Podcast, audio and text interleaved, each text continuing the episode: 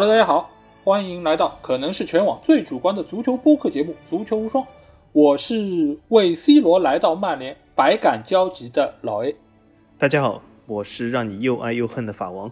好，首先还是欢迎大家可以订阅《足球无双》官方微信公众号，在公号里面，大家不但可以听到我们每一期的音频节目推送，还可以看到最独特足球专栏文章。最主要的是可以看到加入我们粉丝群的方式，只要在微信里面搜索“足球无双”就可以找到。期待你们的关注和加入。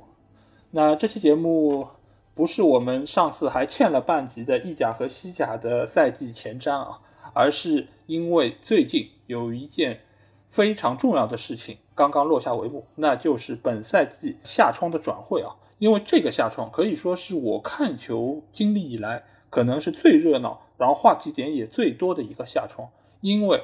所谓的绝代双骄，梅西和 C 罗都在这个转会窗改换了门庭，去到了一个新的俱乐部。尤其是梅西，对吧？大家都说他从来没有在其他联赛证明过自己，这次连他也迈开了脚步。去到了法甲联赛，想要证明一下自己啊！尽管现在对于法甲联赛到底是第几大联赛，好像有一个 有一个非常大的争议点啊，似乎大家好像很关注这样一个名头啊，因为五大联赛好像大家认为好像就五这个数字是比较完整的一个称谓啊，一一直以来大家也都说五大联赛五大联赛，哎，突然之间法甲好像调出五大联赛了，大家特别的激动啊！那不知道法王你怎么看这个事儿？这个是我从几个方面来说一下。首先，这件事再正常不过了。那为什么呢？这个欧战积分排行榜其实和各联赛的积分是一样的，就是它是随着每一轮的欧战是实时变动。呃，这也是很容易解释的，因为每个球队通过这一轮的欧战就可以积得相应的分数，然后再除以这个参加欧战的这个队伍的总数，所以这个积分是和联赛积分一样实时变动的。那么这一轮排第五名，下一轮排第六名，再下一轮排第七名，那都是有可能的。那么我发现就是很多球迷好像在一个三十八轮的联赛里面，好像对。某些球队就是暂时的第几轮排第几名，好像没有那么的关注，但是对法甲排第几名特别的关注。这点呢，我要感谢所有的这个黑粉，就是说你们对法甲的关注非常高，这点我非常的欣慰。但另外一个角度就是，我发现很多对法甲排第五、第六的这个黑粉呢，呃，我觉得还是要适当的延长你们就是看球的这个履历或者时间。因为为什么呢？这个我觉得有一点少见多怪啊，就什么？我来举个不说，就是几十年前这种远古的事吧。我就说两千年以后到现在二十一年时间里面，有三分之一的时间，其实法甲都没有排在前五位。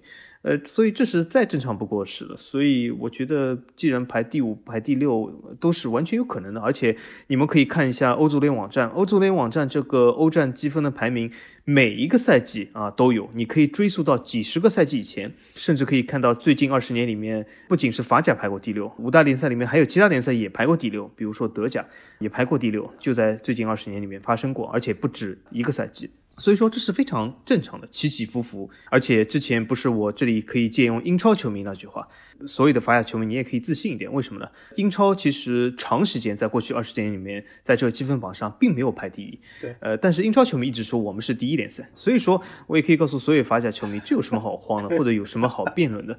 第几根本无所谓，你觉得第几，那就是第几，对吗？你看老爷也笑了。英超球迷其实我可以告诉大家，这个积分榜它不是一个新事物。嗯，各位听众，这个。积分榜有几十年的历史了，它可不是一个新事物。对，那那既然它不是一个新事物，为什么最近拿出来这么多呢？从另一个角度来说，我是比较欣慰的。为什么？大家说明关心的东西越来越多，越来越越广，所以是件好事。呃，从另外一个角度来说，就是英超在过去二十年里面经常排名第二，但是应该说是没有争议，至少我觉得没有什么争议。就是过去二十年来，英超都算是第一联赛，对吧？或者说是世一联。呃，那么从我的角度来说呢，英超我我也觉得是十一连，因为为什么？它无论从商业、从水准、战术打法、各各种联赛包装、推广、转播，对吧？都是第一名。对。那么各位法甲球迷，所以你可以听法王说一句：谁是第二联赛呢？啊，绝对不是你听的那种什么老干部联赛，第二联赛就是法甲啊，自信一点，没没关系，自信啊，自信是最重要的。嗯，对我我我觉得我这里要给法王一点支持啊，就是一方面来说，你可以说是商业转播，你可以说是欧战积分等等，你都可以。当然，你也可以说拥有世界第一球星的联赛就是第一联赛。就现在梅西去了，那他就是第一联赛。我们评论区其实也有一个朋友这么说嘛。对吧？就是梅西现在来了，各方的关注度都提升了。那法甲现在就是第一联赛了，而且他还说，就是法王的愿望得以成真了，对吧？我觉得这个其实是一个还呃，就是另外一个角度吧。就是每个人其实都是主观的，这点也是我们一直要重申的一个话题啊，对吧？所以我们就来看一下这个夏窗，就是这些球星经历了各种各样形式的一个迁徙之后。整个夏窗的一个基本情况啊，因为这次的一个标王就是曼城买入的格里利什，他以一点一七亿欧元的身价成为这次转会窗的一个标王啊。然后五大联赛最花钱俱乐部则是来自于英超的阿森纳队啊，这个其实倒是很出乎大家意料，因为阿森纳队本身不是一个土豪球队，而且他在过去的这些年里面都没有做到过这个花钱最多俱乐部的一个称号。所以我觉得今年阿森纳其实是值得我们大家更多的一个看点，呃，然后各个联赛的一个花费情况啊，英超仍然是独占鳌头啊。呃，我这边拿到的一个就是《泰晤士报》的一个数据啊，它上面说英超今年是花了五点六亿，西甲的话只有五千五百万，意甲的话只有五千万，而法甲的话只有一千五百万。显然就是这些的其他联赛相加在一起，都离英超有非常大的一个距离啊。那所以英超被称为世界第一联赛，目前来说，我觉得也没有太大的一些问题。那照例我们还是会和去年一样，选取一些重点的球队来给他们今年的引援情况进行一个打分啊。但是我们和去年有所不同，因为去年我们主要选取的是各大联赛的一些冠军球队和一些底蕴球队啊。但今年我列出了一个十二个球队的名单啊，这个名单其实也是斟酌了很久啊，又要兼顾到今年的一个引援的动作，另外一方面也要兼顾到他们在各个联赛中的一个重要地位，所以我列了一个十二个像欧超一样铁帽子王一样的这种 点评的名单啊，主要其实是分为三块，一个就是今年花钱最多的俱乐部，然后至少每个联赛会有一家，另外一部分呢，则是在今年收入最多的俱乐部。第三部分则是给到了今年净收入比较好的两家俱乐部，那所以一共是排出了这十二个俱乐部。接下去我们会按照顺序依次来聊。那第一个我们要聊的俱乐部，就是在今年花钱最多，而且声响最大，同样也是净支出最高的一个俱乐部，那就是阿森纳队啊。阿森纳今年真的是花了非常多的钱，而且他在今年的一个成绩上。哎，你说怪不怪？花了最多钱，居然排在了最后一名啊！这个真的是一个非常非常奇怪的现象。那我就想先让法王来打个分吧。呃，阿森纳今年的引援，你给他打几分？我首先问一下老 A 啊，就是我们这个事也没事前商量过，我们这个打分是什么样的系统啊？是一到十分还是一到五分？啊，一到十分吧。好好，简单明了。阿森纳的引援，我觉得这个赛季我给他打七分。嗯。七分在我的体系里面应该算是中规中矩，而且倾向于不错啊，呃，还没有到就是八分九分非常不错的程度。我的看法是这样，阿森纳现在的成绩究竟好坏，其实和他的引援没有很大的区别。因为为什么呢？如果没有这些引援，他的成绩或许会更差。而且我也觉得，就是阿森纳现在的成绩暂时的不行，这个其实有点像刚才我们说的这个法甲，对吗？嗯，现在法甲排第六，不代表这个永远排第六。阿森纳现在排榜末，不代表赛季末他不会夺冠。所以说，我是这样看的，就是他现在也是暂时排名榜末，而且呢，他这个赛季引援呢，应该说发挥的不能说是非常的出彩，但是。也是发挥出了本来他基本该有的素质，而且他排名榜末的主要原因，我还是倾向于认为这是教练阿特塔的问题。阿森纳的整套阵容来说的，呃，我不说是英超里面最好的一套阵容，但是我觉得至少是英超里面中上游的一套阵容，所以他这个球队理应应该处于一个更好的位置。而且这个赛季引援，如果我们把每个球员拉出来的话，我觉得是在各个位置上都有所补强。中场、进攻中场、后卫、后防线、边卫都是各个地方有所补强，并不是说啊这个引援是没有起到，比如说补强或者是重复或者这样各种各样就是负面的作用。我觉得总体还行。当然了，他有些引援或许还没有发挥出大家所期待的啊他所应该有的水平，比如说本怀特。但是我觉得这个毕竟只有踢了一两场、两三场比赛，呃，还应该给本怀特更多时间。我们当时其实比举个例子来说，和本怀特打。同样位置的德里赫特，第一个赛季加盟尤文的时候，他顶了更高的身价。当时不是很多球迷也说啊，德里赫特是个水货，怎么怎么样啊？当然他好像是个水货，现在也证明了。但是，但是，但是我们还是要耐心一点。就算你要证明他是水货，你也得耐心一点证明他是水货。所以我觉得本怀特还应该给他更多的时间。那么其他球员呢？比如说厄德高，厄德高。我通过他过去几个赛季以来，首先我要确认一点，他绝对不是吹的那样啊，是成为什么世界什么非常有潜力的什么世界足球先生什么金童啊，他绝对不是这样。但是呢，他再怎么样，三千五百万还是值的。现在一个进攻型中场，说说句实话，如果你三千五百万不买厄德高，你花三千五百万能买到更好的人吗？我觉得没有。至少从英超这个赛季的采购来说，三千五百万买到欧德高水准，应该说也是中规中矩吧。那么其他几个球员都是在后防线的一些补充，比如说这次的日籍明星福安建阳去阿森纳。总体来说呢，他或许不是那种众所期待的什么边路之王啊、右后卫啊，但是他既能打右又能打中，呃，我觉得在关键时刻是一对球队板凳深度或者是整体深度的一个很好的补充，不是一件坏事。我觉得总体来说，阿森纳我打七分，老 A 你怎么看？我对于这次夏窗，其实我们在另外一个专辑就是英超无双，我其实也会说到英超二十个球队他们的一个引援状况。我在那个里面其实是分了四点来分析他们的一个综合得分啊。第一方面就是补充强援，补充强援的意思就是你引入这些球员是不是球队最想要的位置，以及他们能不能对于球队的技战术有一个很好提升。第二部分呢，其实就是轻于冗员，就是你原先那些不要球员能不能卖掉。第二，卖出的价格是不是特别的好。啊，这是第二个评价体系。第三个评价体系就是性价比，就是你这个球员本怀特买来五千万，是不是合算？性价比高不高？然后最后一部分就是你的球队最后在财政上面是否有营收，就是你赚了钱还是亏了钱，亏的多不多？所以一般来说，我会以这四个方面来给球队打分。阿森纳在这四方面呢，我给他们综合评分啊，最后其实是给到只有四分。为什么会这么低啊？一方面是在于我觉得球员的性价比其实并不太好，本怀特五千万。目前来看，尽管他可能时间还不是很够，也没有发挥出自己的一个实力，未来能不能发挥出不好说。但目前来说，五千万确实是有一些溢价的成分。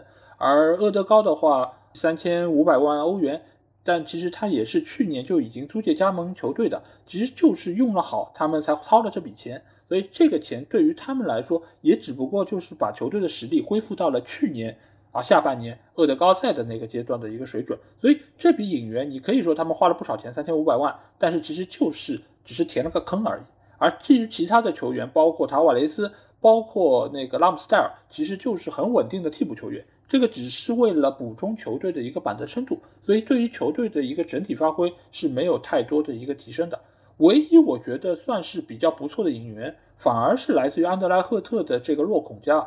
因为洛孔加其实在前两轮的联赛已经出战过了，他打的一个位置其实是后腰位置嘛，他搭档过扎卡，也搭档过其他的一些球员，他在场上的一个表现，我可以说是非常的不错，因为他是显示出了和自己年龄不相称的那种成熟度和对于球的一个掌控度，所以这个球员他一千五百七十五万英镑的一个价格，我觉得还是比较的物有所值。卖出球员方面，我觉得除了威洛克。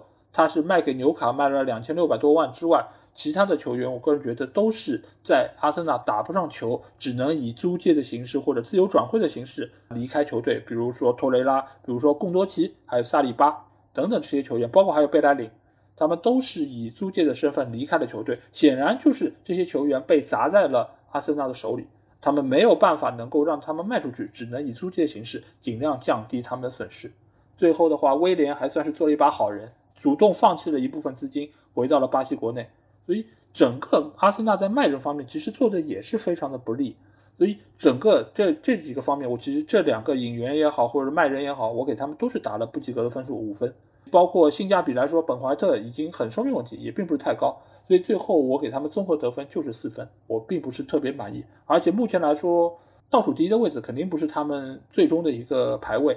但是目前来说，他们第一场打布伦特福德的那个竞技状态，我觉得他们今年的一个前景也不会太让人乐观吧。如果阿特塔还在位的话，那我们要聊的第二个球队，也是今年啊夏季转会支出排名第二的啊，也同样来自英超啊，就是曼联队啊。曼联今年其实买的人不算是太多，主要的其实就是桑乔、瓦拉内还有 C 罗，但是他们在这个基础上已经花了一点四亿欧元，那也是今年最财大气粗的球队之一吧。那小金，你觉得曼联的转会，你给他们打几分呢？刚才阿森纳这一轮，很明显老 A 要比我更苛刻啊。那么来到曼联。其实法王一向是宽容呃这个仁厚的，那么曼联呢？我本来啊，我本来想给曼联打八分，也就是说这个分数比阿森纳还要高一分，因为我觉得瓦拉内这笔交易还行啊，而且它价格也不是那么贵，基本是对后防线一个挺好的补充。桑乔呢一般般，等一下我会具体说一下。对，但是呢后来呢，没想到曼联压哨引进了一个还蛮贵的一个球员啊，这个老将啊，引进了一个非常其实挺老的老将。啊，已经三多少三十七岁了，快三十七岁了。而且呢，他对这个球衣的号码有相当大的执着。嗯，呃，他现在呃从这个曼联另一个老将身上拿回了这个七号。对。那么综上所述呢，我给曼联打分是，哎，不会那么低，但是肯定不是八分，八分要扣两分，就成为六分，就是比阿森纳低一分。首先，我就是这样说，为什么仍然有六分？就是我觉得瓦拉内是一笔挺好的引援，他三个里面有一个是可以的，而且性价比都不错。另外一个桑乔呢，我不是觉得那么满意，为什么呢？桑乔八千多万，曼联刚刚卖出一个桑乔，哎，这不是口误。曼联卖出那个叫什么詹姆斯，给了利兹联，他不是就是桑乔嘛，对吧？曼联卖一个桑乔只卖了三千万不到，买一个桑乔要花八千多万，这里面有五千多万的这个差值，同样是一个桑乔啊，我所以，我这一点其实比较纳闷。而且从桑乔加盟球队以后的表现和桑乔一贯以来的表现，其实我觉得桑乔和詹姆斯没有本质上的区别。呃，甚至我觉得桑乔的速度还并不一定比詹姆斯更快啊。那么很多人讲，哎，不对啊，桑乔呃经常有什么双二十啊，什么十几球、十几助的这种数据。可是就像我之前讲的，任何这个德甲出来球员，就甚至你说 A 系对吗？A 系也快三十球的数据，这其实并没有很大的意义啊。所以我觉得这个赛季桑乔，我觉得他的最终的数据会小少于十球，少于十助啊，在联赛里面。那么我觉得，所以说桑乔八千五百万是买贵了。当然了，曼联仍然是一个财大气粗的俱乐部，所以说有的时候呢，你真的喜欢一样东西啊，也不说价格了，真的喜欢那就买。所以我觉得也也还好。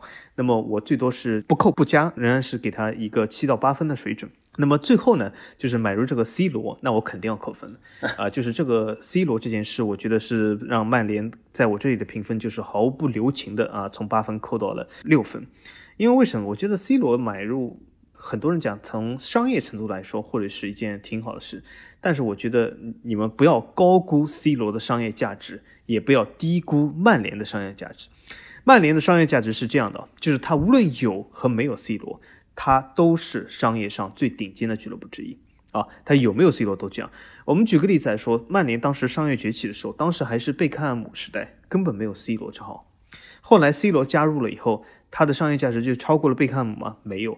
后来 C 罗离开了曼联，曼联的商业价值就跌了吗？也没有。后来 C 罗去了尤文图斯，尤文图斯商业价值就暴增了吗？也没有。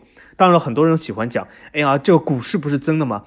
大家有没有发现啊？这个球员加盟的时候啊。所谓的自媒体或者媒体界就会发一篇文章，就什么，哎呀，股市增加了多少多少百分之多少。但是你有没有发现之后啊，无论哪一天，在这个 C 罗职业生涯哪一天，再也不提了啊。这个股市今天怎么怎么样？今天跌了多少？明天又涨了多少？股市的涨跌啊，只要你炒过股票啊，就是件非常平常稀松的事啊。很多事会影响股价，而且暂时的上涨并不代表永远的上涨，而且。再换句话来说，如果你不抛，那就等于零啊。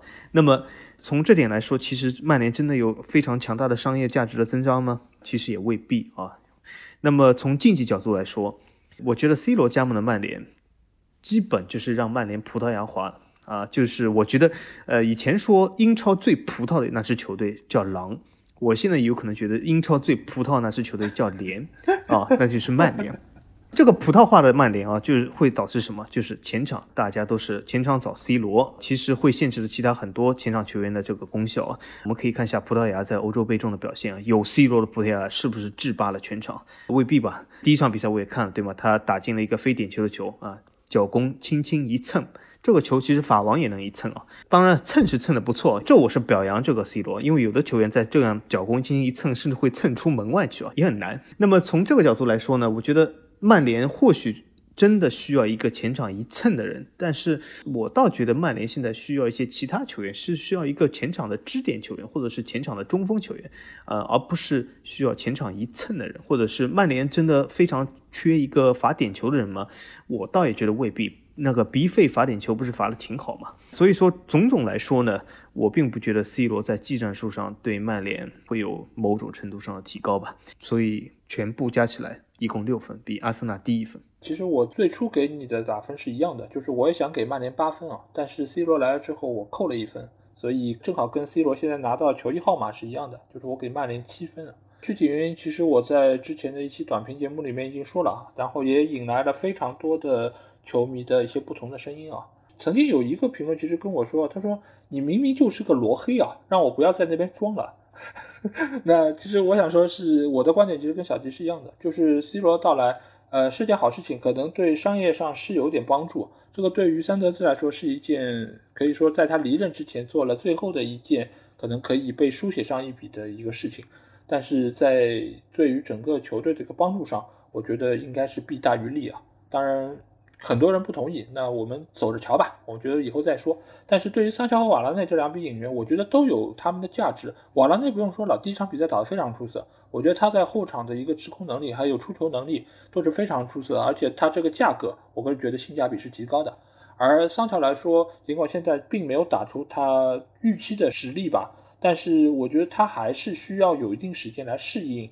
英格兰的这么一个环境啊，因为在德甲打久了，就是那种球员的逼抢各方面也没有办法做得像英格兰这么到位，所以他需要有很长的一段时间。第一是增加自己肌肉的含量，能够让他在对抗上不那么吃亏；另外一方面呢，就是慢慢的寻找回自己带球的一个自信啊，因为现在来说，他很容易就是把球以一个比较消极的方式传给其他球员，或者说就是带不过去就丢了，所以这个其实是他需要。克服的两大障碍，但是呢，以一个这样的八千五百万的价格，相比于去年那个死咬住一点二亿的多特来说，以这个价格成交，我个人觉得在性价比来说还是可以的。如果真的可以达到大家预期的话，但是再怎么讲，目前来说，桑乔其实还有非常多的一些路要走。我对于这笔引援，我还是想要再多看一下。那至于 C 罗的话，我相信下一场对于纽卡的比赛一定会是各方都非常关注的，因为是他重新回到老特拉福德身披七号战袍。那至于他到时候能不能打进进球，为这么一个盛典增加一些声势，那我觉得这个也是需要拭目以待。但总体来说，我觉得曼联这次引援在引入方面，我觉得是一般性的。然后在卖出球员方面，把丹尼尔·詹姆斯卖掉，其实我倒是真的没有想到，因为毕竟在第三轮比赛的时候他还先发出战了。但是很快他就被卖去了利兹联。当然，其实我觉得丹尼尔·詹姆斯的技术特点啊，跟利兹联也好，跟多特也好，其实是比较相似的。而且他如果在射门把握机会能力上能够有所提升的话，就其实就是个桑乔，对吧？而且他某种程度比桑乔速度还要快。对。但是他呢，确实在技术能力上确实还是比较的欠缺啊，包括他传球也不是太准，然后射门的话准头也非常的糟糕，所以他能够卖出。两千六百多万英镑的一个价格，我觉得还可以，因为毕竟他当初买进的价格并不是太贵啊，而且他现在这个身价好像也是进入到曼联卖出身价的前五位吧。那本本身来说，我觉得这个价格还可以，所以性价比也还不错。所以最终我觉得曼联今年的一个引援情况，我觉得要比去年我对他们的评价要好得多。呃，七分我觉得是一个比较合适的评价。那下一个又来到了。这次花钱花第三多的一个球队就是曼联的同城邻居曼城队啊。但是曼城花钱花的尽管多，但是基本上就是花在一个人身上，也就是今年标皇格里利什的身上。那我不知道小金，你觉得今年曼城的引援，你对他们评价怎么样？我觉得比较难评价，为什么他总共就买了一个人？呃，所以说其实好坏都视乎于这个人本身的发挥啊。但是我给他总体的评分是这样，基本就是中规中矩，在合格线上就是五分，比曼联甚至要低一分。那为什么呢？首先，我觉得买入格里利什应该说是一个还算可以的选择，但是我觉得他的价位实在太高了，而且至少这个球员给我的观感，他并不值一亿啊，他并不是那种一亿镑的巨星这样的。他当然是个。挺不错球员，很多人讲他技术出众，对吗？这个中场能够带球，但是我觉得曼城这样中场带球的球员还不少，而且。格里利什，从我的观感上来看啊，就我看过他为数不多比赛来说，我觉得他带球其实蛮拖沓的。就是他带球的时候，从正面角度来讲，我们可以讲，就是他能够带住球，能够让队友能够穿插跑位啊，跑出空当。但从负面角度来讲，我我觉得他带球的时候，经常会错失战机，就是队友其实明明已经跑出位置了，可是他还是带着这个球。而且呢，还有一个点就是他带球的时候。他带球的确多，但是我并不觉得他是一个能够突破过人的球员。就是他的带球往往是啊球在脚下盘带，或者是观察战机为主。但是真正向前突破或者突破对方上来扑抢的呃几个后卫，我觉得他很少。所以我觉得如果公平点说的话，是格里利什应该是一个护球很强的球员，就他能够拿住球，呃，他能够护住球。有可能他和李毅一样，就是他的护球是不错的。但是我觉得护球是带球的一部分，带球。另外一部分呢，就是突破，就是他能够过人突破，我觉得他还是有所欠缺的。当然了，从其他角度来说，我觉得他的传球、他的进攻属性还是不错的。所以说我只是觉得他并不值一亿啊，但是并不是说他是一个不行的球员。所以我觉得格里利什，如果我公道点评价的话，我觉得他的身价六七千万是有的，但是一亿是绝对没有。所以这一点上来，我很难给他一个很高分数，基本五分六分嘛，就中规中矩。那么为什么最后还是扣为五分而没有六分呢？那就是我觉得曼城虽然补进了格里利什，但是好像损失还是有不少。就他有一些球员都是离队了，呃，当然大部分球员是那种可有可无的人。但是从锋线的角度来说呢，呃，阿圭罗走了，至少是一个等于说是个候补球员的这个削弱。还有就是这个加西亚也走了，那么从中卫角度来说也是一个削弱。那么从其他角度来说，我觉得他也没有吃进其他球员。或许曼城的板凳深度本来就可以，应该是这么说吧。就曼城这个球队总体实力还是十分强大的，我这个五分是完全是给予他引援或者是这个转会角度啊，并不是说他这个球队只有五分的实力。从这次转会来说，我觉得曼城只有五分嘛，因为走了一两个呃挺好的板凳球员，但是吃进一个或许不是那么急迫需要的一个中场球员，所以我给五分。我给这次曼城的引援打四点五分啊，就是比小鸡还要再低零点五。一方面是我觉得格力什的价格确实贵了，它在我心目中价格大概在七千到八千万左右，就是之前维拉给他标的那个价格。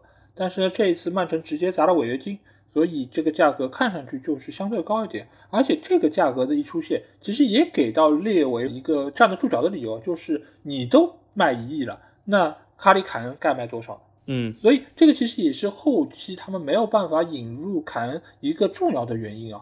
当然，凯恩能不能走，还有其他的一些原因在中间作祟，所以也使得曼城最终没有买到。但是不管怎么说，格里利什这个价格其实就是给曼城自己引援抬高了难度，我觉得是自己给自己挖了坑。另外一方面，曼城其实大家也知道他们。的一个主要的欠缺在哪里？其实就是没有锋线球员嘛。但是中场球员来说，他们其实一直是不缺的。格里利什到来，他不过就是增加了中前场球员的一个人数。那这个情况下，其实他没有对于球队有太大的一个提升，反而是前锋兜兜转转半天，最后没有买进任何人。这点其实是我给他扣分比较多的一个点。再加上他们在卖出球员方面，阿奎罗你不满意，那你就让他走呗，对吧？埃里克加西亚你确实也觉得他实力不行啊，他到了巴塞罗那也发现确实是实力不太行，那那放走就放走，也没有什么好可惜的。再加上一些原本就已经在外面的，比如说那个安赫利尼奥，早就已经在莱比锡打得风生水起了，那就借此卖掉也不错。但是你卖人之后，你没有人补充进来，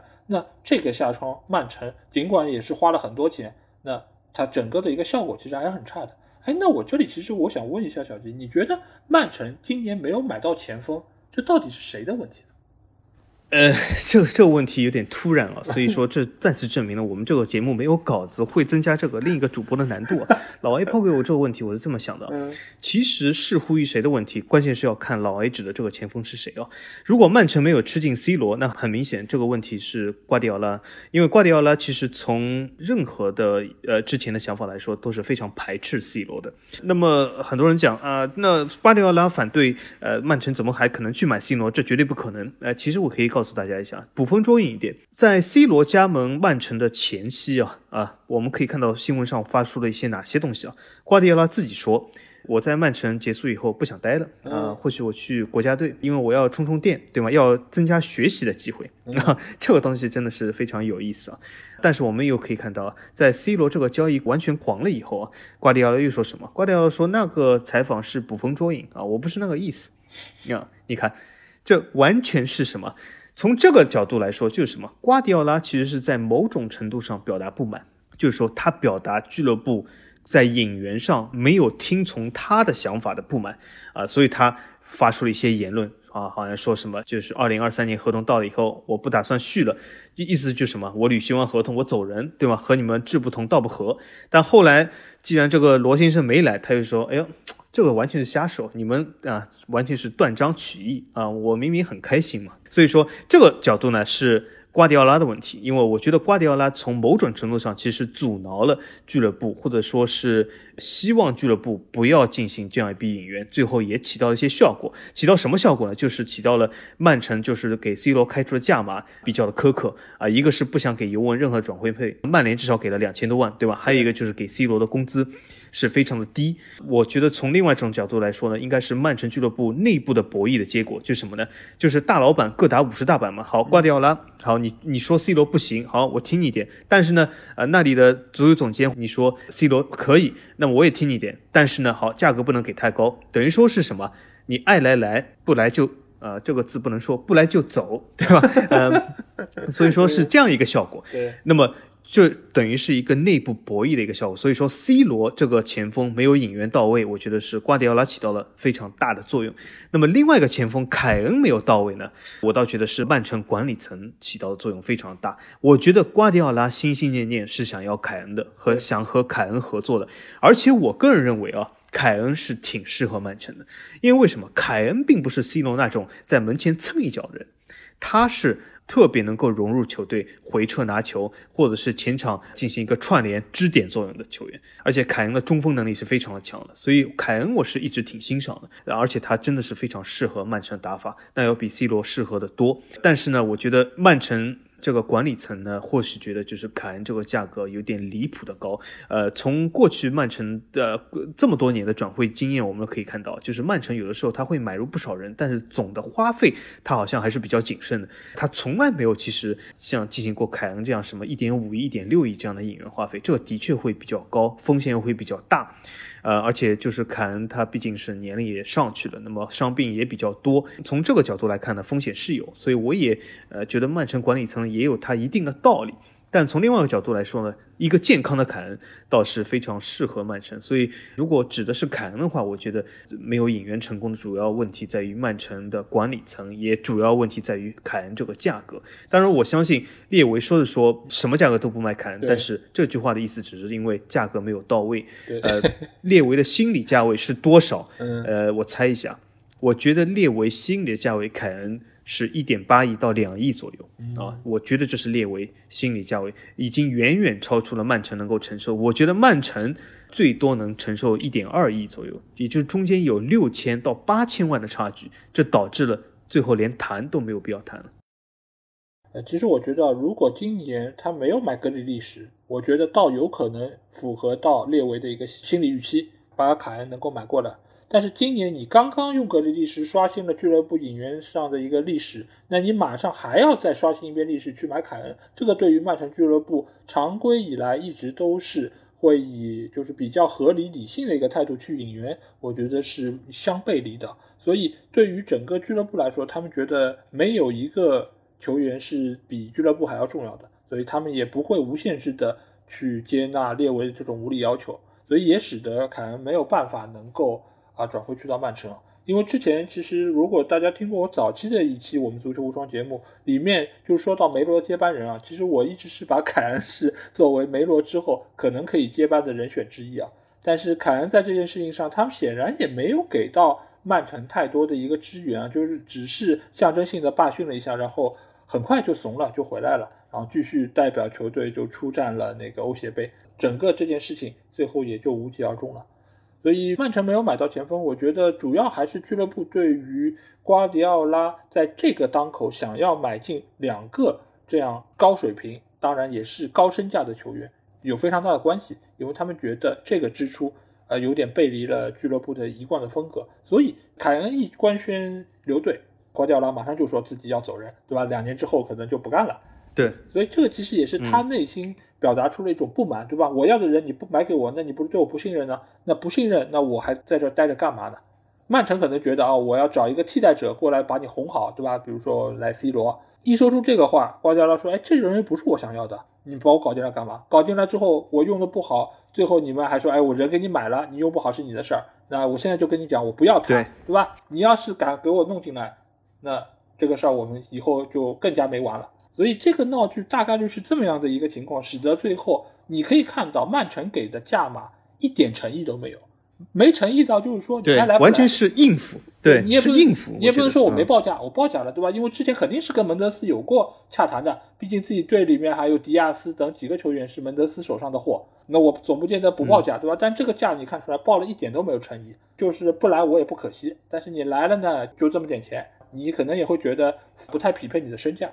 所以没买进前锋这件事情，我觉得俱乐部我觉得还是要背主要的，也不能叫锅吧。我觉得这个其实是他们坚守自己一个底线，而最后不得不承受的一个结果。我觉得总体来说，其实曼城的引援策略一直是我个人比较欣赏的，因为他们从不盲目的跟风，比如说为了让竞争对手买不到人，我就恶意抬价，然后把人买进来。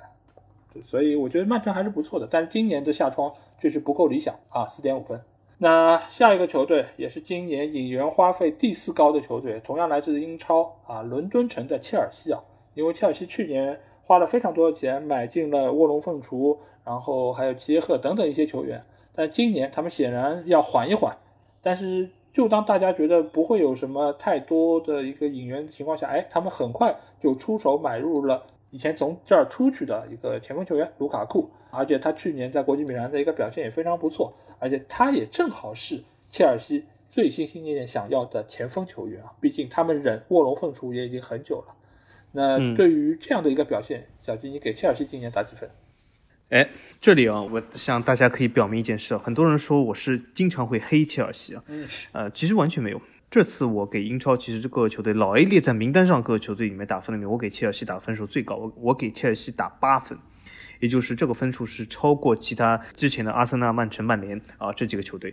那为什么我给他打八分呢？就是我觉得是这样啊，切尔西其实上赛季买来两个卧龙凤雏，这两个人其实说句实话，价格并不。便宜，但从另外角度来说，也并不是巨星的价格。说句难听，就是中间的不伦不类的价格。但是切尔西从使用的角度来说，完全发现了不伦不类价格，就是非常的尴尬。就什么呢？你说他们完全一无是处嘛？那也不至于。毕竟，比如说维尔纳还能侦查，哈弗茨有时能够灵光一现，对吗？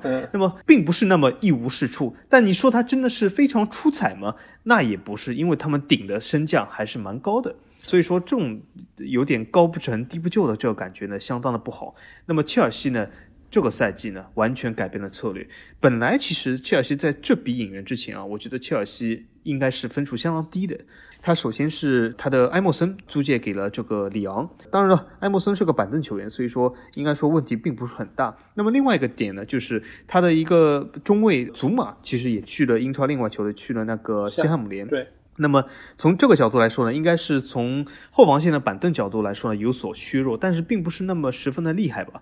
呃，但是他前场、中场其实也没有什么进行很大的引援，但是后来就是这一笔引援，我差一点要给切尔西打了十分啊，就是这个卢卡库。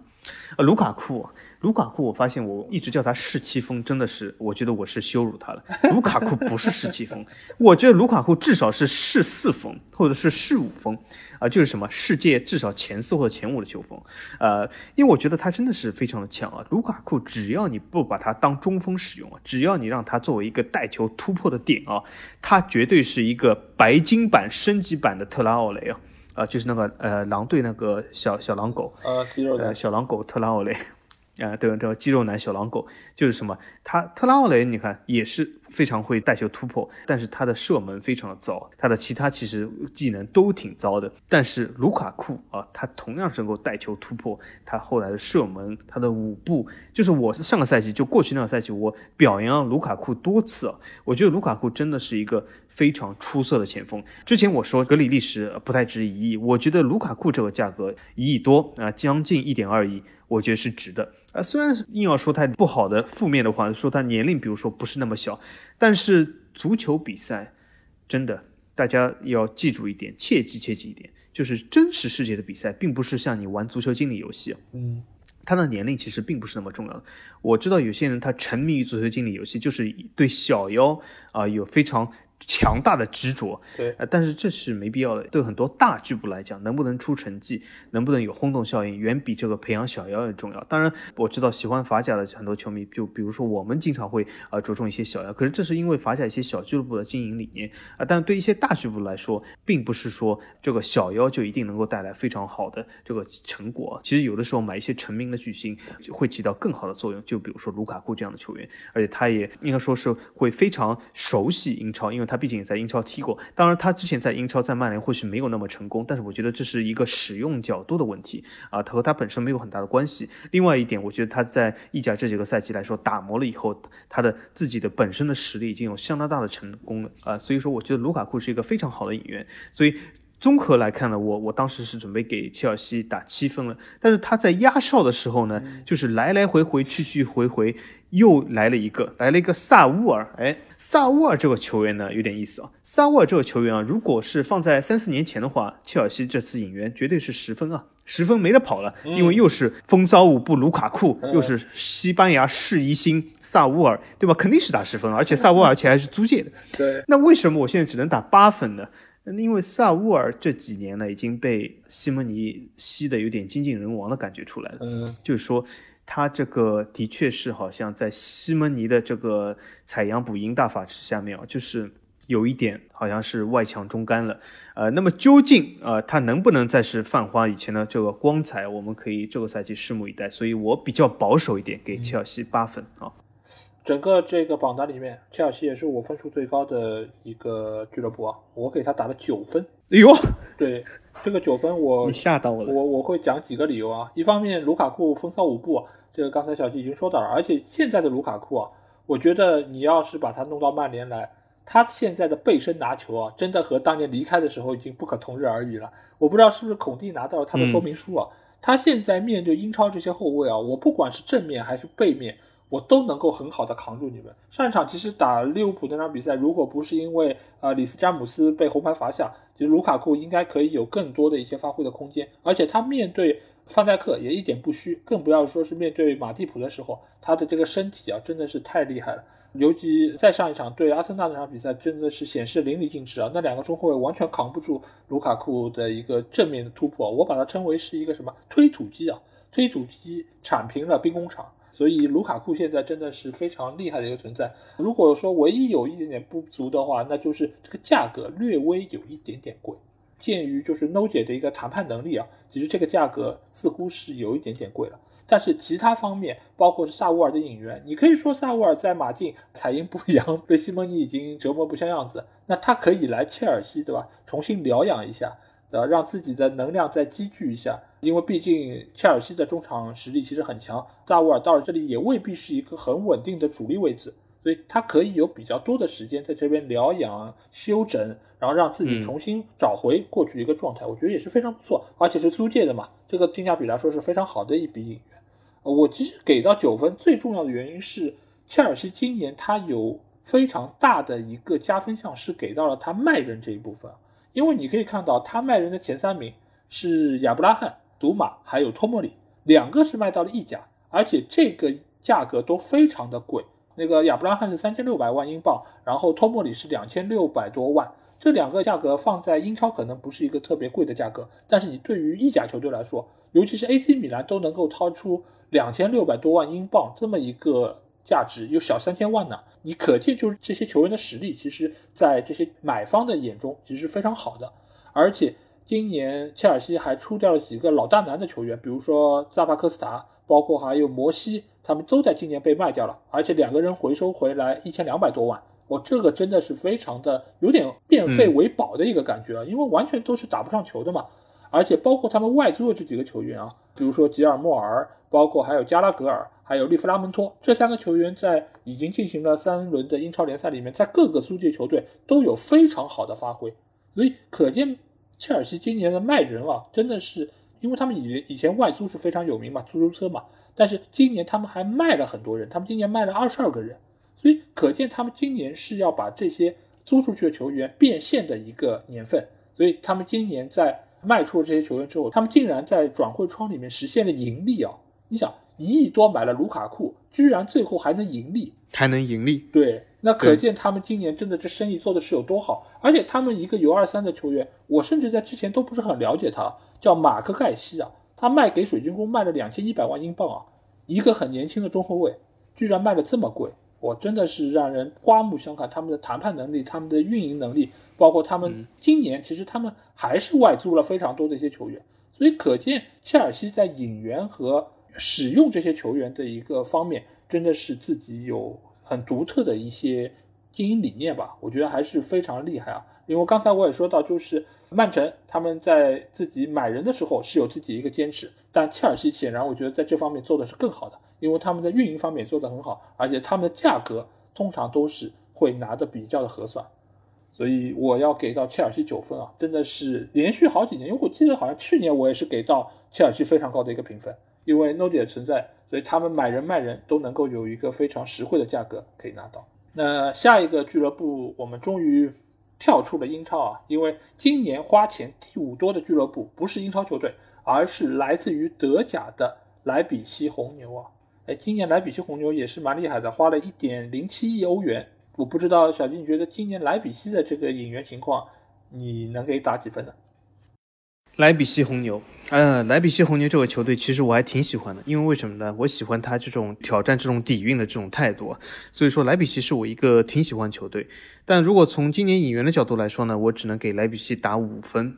之前好像我还没有打低于五分的球队，对吧？那么目前为止，莱比锡我给他的分数是最低的之一吧？那为什么我觉得莱比锡只能得到五分呢？我们可以这样说，老 A 刚才说他是一个从投入来讲是排名前十的俱乐部，但是其实莱比锡从净投入的角度来说是十分少的，那为什么呢？莱比锡的确是他在投入上，他买了，其实数量来说不少球员，应该说从价格来说还挺低的，最贵的只有两千来万，呃，就是那个 A 席，对，呃，其他都是一千多万的球员买了不少，呃，但是他走的那些球员呢，他走了于帕梅卡诺，他走了科纳特，他走了萨比策，都是莱比锡主力中的主力，呃，也就是说这个赛季其实莱比锡的实力是有所下降的啊。并不是说莱比锡花了什么，好像一亿就是那种什么实力提升。其实我们再可以回过头看一下啊，刚才我报那三个球员加起来也已经一亿了，也就是说莱比锡几乎是没有花钱的，也就是他的净投入几乎是零。所以莱比锡，我觉得从转会角度来说，我只能给他五分。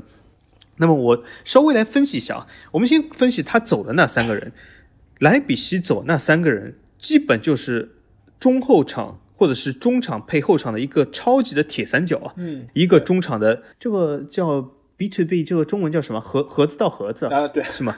盒子到盒子，就这个盒子到盒子球员，对吗？萨比策是一个典型的这样一个球员，就是他，呃，是一个非常重要的，呃，应该说啊，我翻译好一点吧。我们不是之前出了翻译的节目，应该说是禁区到禁区球员啊，对吗？对。那么他是一个中场十分重要的球员，可是他走了。另外，科纳特和于帕梅卡诺都是莱比锡的主力中后卫啊，也就是说，你两个主力中后卫同时离队，这对这个球队的后防来说。是有非常大的影响。当然了，他还有一个呃不错的后卫，也是来自于法国的这个穆杰莱。那么另外一个就是他补了一个从斯特拉斯堡来的西马坎。但西马坎斯特拉斯堡是我非常喜欢的球队。西马坎这个人呢，应该说是一个不错的彩票吧。你如果 真的要把它变成什么，作为一个呃什么德甲争冠球队，或者是欧冠里面想出现球队的主力中后卫，我觉得有点悬啊，稍微有点悬。因为为什么斯特拉斯堡熟悉法甲的人大家都知道是一个保级球队，对吗？所以说西马坎如果去带领莱比锡保级，那是完全没有问题的。可是你如果冲击欧冠的话，或者冲击德甲冠军，我觉得有点难。也就是说，他走的那三个球员都是十分十分重要的。那么他补进了哪些球员呢？真的是会引起非常大的轩然大波吗？其实也不会。为为什么？之前我说的西马坎，他从法甲买进了亨内西斯，这些球员其实都是彩票型球员，这些都是彩票型球员。那么我们再讲一个，他前场补进了一个 A 席，A 席这个数据是非常厉害的，但是 A 席真的要比他走的这种呃这些前场球员卢克曼、黄喜灿或者是克鲁伊维特，真的要比他们强很多吗？我看也未必。当然了，A 席呢，大家这个欧洲杯里面对 A 席是什么印象？老 A，你对 A 席在欧洲杯是什么印象？我对于他在欧洲杯没有任何印象，好像就是替补上来打了这么 二三十分钟，但是因为中前场有 C 罗嘛，球都给 C 了，就没有办法给到 A 了，所以我对他没什么对啊，对啊。A 席的确是我，我问大家这个问题，就是 A 席在欧洲杯里面没有留给任何人任何影响，他就是一个也是和罗有点有一点像，就也是前场一蹭的这样人啊。就葡萄牙其实他不需要太多人在前场一蹭啊，因为什么？呃，关键你蹭的人有一个就可以，大部分还要你把这个球传到位，你才能蹭啊。你不能就是前场都是蹭的，那没有人传，那怎么办呢？那就会比较尴尬啊。那么所以说，你真的说 A 席真的要比黄喜灿厉害吗？或许吧，呃，门前一蹭应该会厉害一点，但是真的要比黄喜灿厉害那么多，我也觉得不至于啊，不至于。所以我觉得 A 席，而且它的身价是非常明显的，也反映出它的这个水准特色，两千多万，呃，中规中矩吧。所以说莱比锡我给五分，如果再苛刻一点，或许给四分。但是我挺喜欢莱比锡的，那么一个喜好的感情分加上去呢，成了五分吧。嗯，呃，我给他们打五点五分，其实跟小吉的看法差不多，因为今年莱比锡之所以花这么多钱，其实花的就是自己的钱嘛，因为他们把这三个核心球员都卖了，就是三个人换了大概七八个人。但你说真的，对于整个球队的实力上有所提升吗？我觉得并没有。他们其实买人的一个感觉就和阿森纳是差不多的，就是买了一堆你也不知道能不能打出来的小妖球员。因为其实阿森纳也很多时候被人家诟病，就是你买的都是明天的球员。你未必能够打得出来，你还花了不少的钱，因为这种年轻球员或者彩票型球员，他本身的性价比你讲不好，打出来的就很高，打不出来就是很浪费的。他们因为年轻，所以在德转上面给他们标的身价相对来说也会比较的贵，当然也有可能是他们去德甲的一个原因，可能价格没有那么的不合理，但是最后打不出来的概率其实也是非常高的。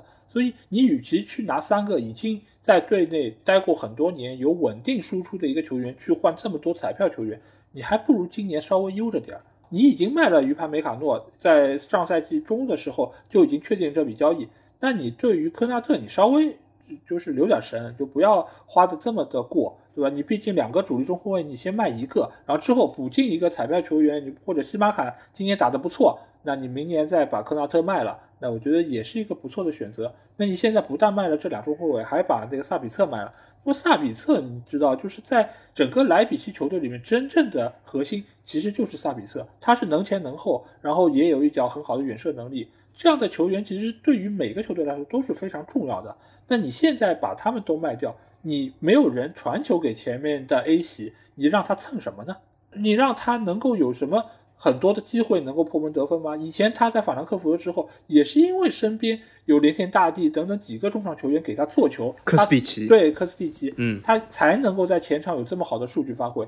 你把他后面的支援球员都给撤了，那他在前面空跑也没有办法能够有效的转化为进球。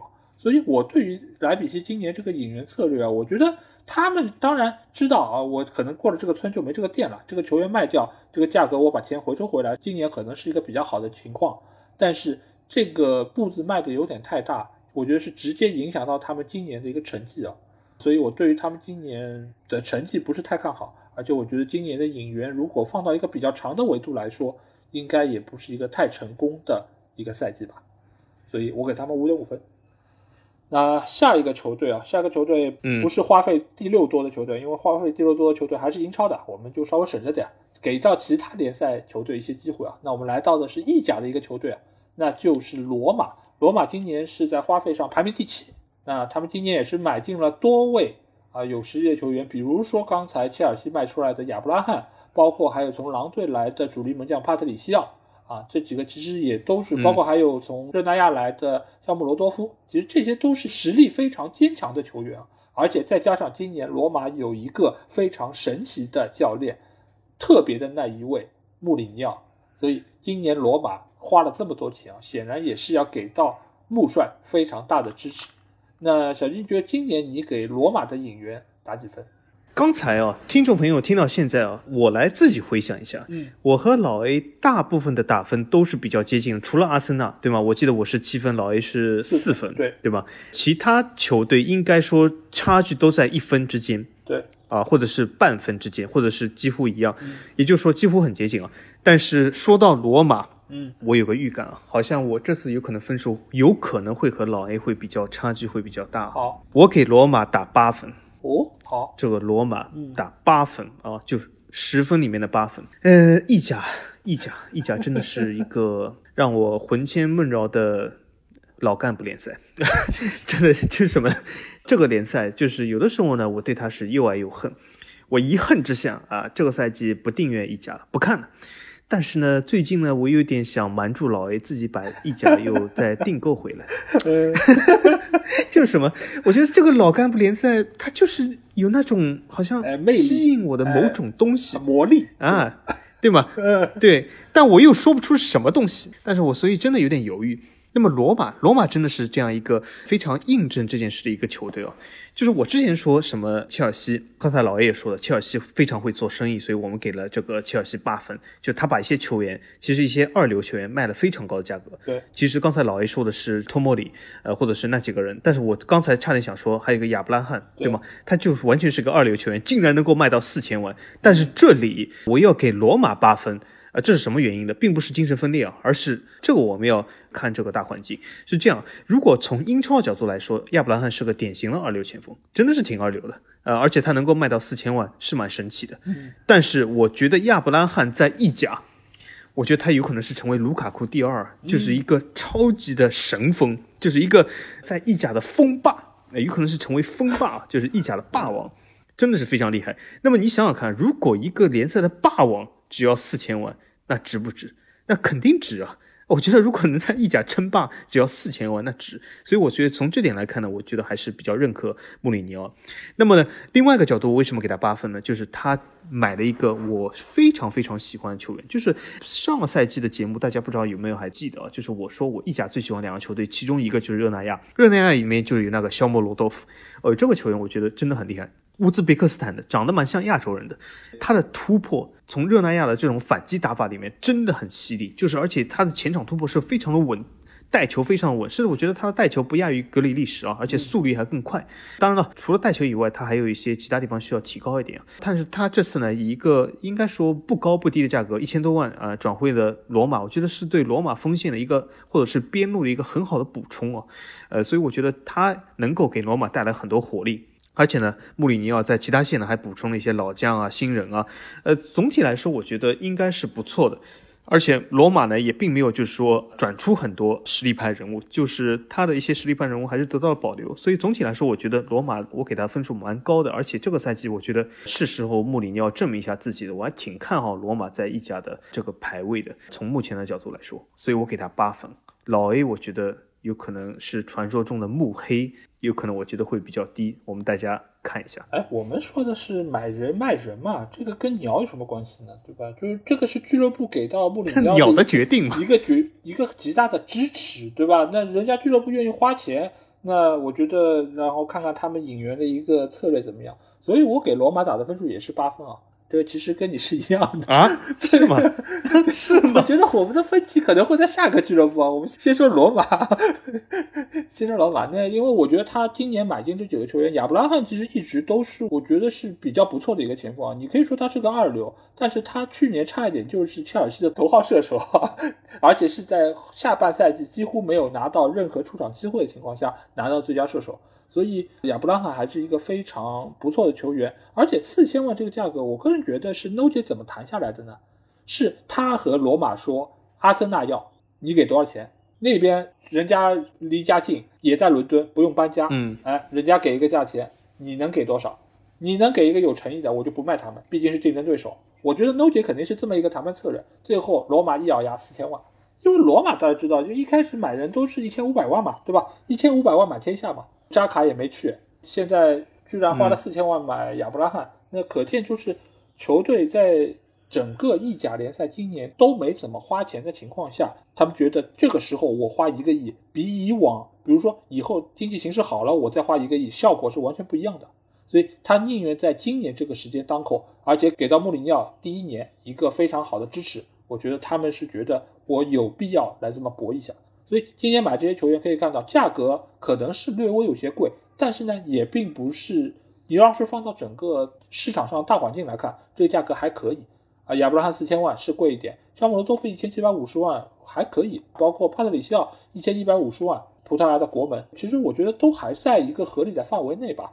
所以罗马尽管花了不少钱，但是这实打实的都是主力球员，而且都是来之能战、战之能胜的一些好的球员。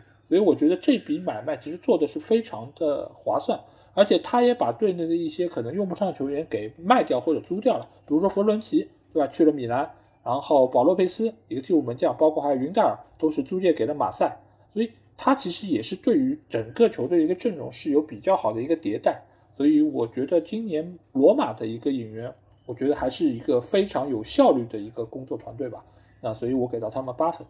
好，那下一个球队为什么我说可能会有分歧呢？那就是来到的是法王最喜欢的大巴黎啊。然后大巴黎今年别看他们声势很大，签了梅西，签了拉莫斯，还有钱多多这么多人，最后花费居然只有八千三百万啊，在整个榜单上排名第八。那也是我们要说的第七个球队。那小吉，我不知道你今年给他们的引援打几分呢？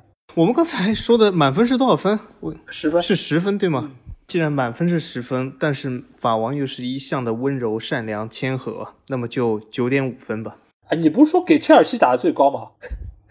你这怎么说话不算话呢？打。打最高那是因为呃，就是讲到切尔西的时候，但是我这个分数是呃那个水涨船高的呀。那么因为切尔西都有了八分，那巴黎肯定要九点五分，对吧？而且我我本来是要给十分的，那半分扣的完全就是因为要装一下温柔善良谦谦和嘛。好好好，明白。这个不装白不装，所以说啊一定要装一下。呃，其实我是要给十分的，因为为什么呢？巴黎这次的引援其实补充了各条线啊。我是这样说，就是很多人讲，呃，是不是我要扣一分？比如说他的后腰。或者他的中卫还有呃一些缺陷，我是这样觉得的。如果你真的要硬扣分的话，我倒觉得不是在后腰位置上，而是在中卫位置上。那为什么呢？因为马尔基尼奥斯已经向大家证明了，他打的最好位置其实应该就是后腰。对，所以说马尔基尼奥斯如果补上踢后腰的话，其实大巴黎是根本不需要买后腰球员的。这点我要提醒一下广大非法甲球迷啊，他其实是不需要后腰球员。但是马尔基尼奥斯如果他上提踢后腰的话，也就是一个更适合他位置。那么很明显，大巴黎唯一的缺陷其实就在中卫位置上需要补足。那为什么呢？如果是一个健康的拉莫斯，那么和金彭贝的其实搭配是非常不错，应该说是一个非常的差不多接近于满分的锋线。因为拉莫斯的经验加上金彭贝的上抢啊，金彭贝上个赛季还曾经啊对阵法甲冠军里尔时候一防四啊，也就是他的抢劫能力是非常强的。那么有拉莫斯的经验在后面，那是非常好的。但是问题是拉莫斯他毕竟年龄摆在那里，伤病比较多，所以我觉得从这个角度来说呢，如果没有一个很好的中卫替补的话，会比较危险啊！就万一比如在一场关键比赛的时候，拉莫斯受伤了，他其实现在就已经在受伤了，那怎么办？是不是就是让科雷尔顶出来？科雷尔，科雷尔他的样子真的是十分的帅。就是我每次看到他上场都很喜欢，因为他真的颜值非常的高，但是有的时候呢，他的防守呢又非常的毛糙。作为一个中卫来讲呢，呃，其实一个非常大的隐患在哪里？所以说，大巴黎如果是有个问题的话。就是拉莫斯是一个隐患点啊，也就是说他需要一个合格的替补，目前来说还没有。那么其他角度来说，大巴黎的转会堪称完美啊。就什么？就比如说门将，门将完全是质的提高啊。我觉得唐纳鲁马他无论从什么角度来说，都是比纳瓦斯要更进一步。纳瓦斯其实有些方面做的还行，但是我总体来说不是那么喜欢纳瓦斯。纳瓦斯为什么？大家，我可以问一下大家，你们心里默想一下，在你们心里，纳瓦斯是不是那种非常的低调、非常的朴实，就是想一个做出好成绩，然后逆来顺受的成员？大家觉得是不是？其实我给大家说一下，如果你了解法甲或者了解纳瓦斯，纳瓦斯并不是这样的一个球员。纳瓦斯其实心里面小九九还蛮多的，而且也蛮会搞的，而且他的年薪其实绝对不是低调朴实的年薪，他都有一千多万年薪啊，他的年薪很高。但是呢，他在场上总体来说发挥还行，号称纳土墙，但是呢，他有一些致命的缺点，就是他的覆盖能力。就是他的覆盖范围是比较小的，因为他的身材受限啊，而且他随着年龄的增加，他的所谓的扑救能力、他的弹跳能力肯定是有所下降。那么多纳鲁马等于说是从这几个角度完全补足了纳瓦斯，也就是说很多球啊，这个赛季巴黎至今为止失的球，如果是多纳来守门的话，其实未必会失球啊。我之前就已经说过，所以说多纳鲁马是一个质的飞跃、质的提高，而且法王甚至觉得啊，今年年底的金球奖，我有个预感。多纳鲁马会夺得金球奖 啊，真的很厉害。呃，对啊，因为他是欧洲杯最佳球员嘛。那么好，门将是质的提高，中卫线呢有一些不足，但是还有缺陷啊，所以说九点五分。那么如果说两个边路呢，两个边路，哎呦，真的是完美了。两个边路两个爆炸点，一个应该说是比姆巴佩或许更快的，呃，这个有可能是要比桑乔，呃，比这个詹姆斯更快的一个球员阿什拉夫。阿什拉夫虽然是个边路大路勺，但是他的边路的速度，他的爆点，我觉得有可能就让他漏，因为他如果漏一个球，我相信他能够进一个球，因为他的这个速度实在是太快了，他的边路爆点能力实在太强了。那么，如果我们讲单有阿什拉夫，如果你说好，我们屯兵啊，在巴黎的右路堵住他的啊这个边路爆点，那怎么办？没关系，巴黎最新吃进了那个左路左后卫门德斯。哎，我是不太看，应该说不是说不太看，我是从来没有看过葡超的这个人啊。我最近看了一下门德斯的集锦，我觉得他有可能是一个小戴维斯啊，或者是一个小阿什拉夫，他的爆炸力真的非常强啊，而且他这个价格也不高，对吗？先是租借，然后四千万可以买断，我觉得这个价格，如果他真的打出了阿什拉夫的程度，那四千万简直是赚啊！从他的身材，从他的肌肉爆发力，从他的在呃里斯本竞技的表现来看，我觉得是一个非常好的左路爆点。啊，如果和阿什拉夫右路形成左右开弓、两翼齐飞的话，那我觉得这简直是无敌的。那么除了这些以外呢？呃，有一些球员，我多说已经没有意义了，对吗？梅西，梅球王啊，这里我任何的解释或者任何的描述其实都是多余的。梅西就是梅西啊，一句话就可以了。那么其他球员来说呢？总体来说，维纳尔杜姆啊，我觉得是一个中场替补的一个很好的补足吧。所以我觉得总体来说，巴黎我给。九点五分，嗯，我说啊，这个确实是有点差距啊，因为我给大巴黎只打了七分啊。原因主要在几方面，因为一方面来说，就是现在你看大巴黎的一个阵容，它完全是一个头重脚轻的一个情况，因为他在中前场有多个超巨，而且如何安排他们能够有效的出场，其实是现在非常大的一个问题。而且我觉得，我之所以会扣了三分。有非常大的一个原因，就是他们在清理冗员方面其实并不是特别的理想，尤其是姆巴佩没有卖掉。其实你可以说啊，姆巴佩没有卖掉是因为啊，他们需要他能够在今年再多打一年，对于球队的进攻有很大的提升。但是某种程度上，今年如果能够卖掉姆巴佩，其实一方面是可以让中间场的一个梳理更加的顺畅，另外一方面也可以呃有效的回笼资金啊。尽管可能大巴黎这边并不是太需要钱。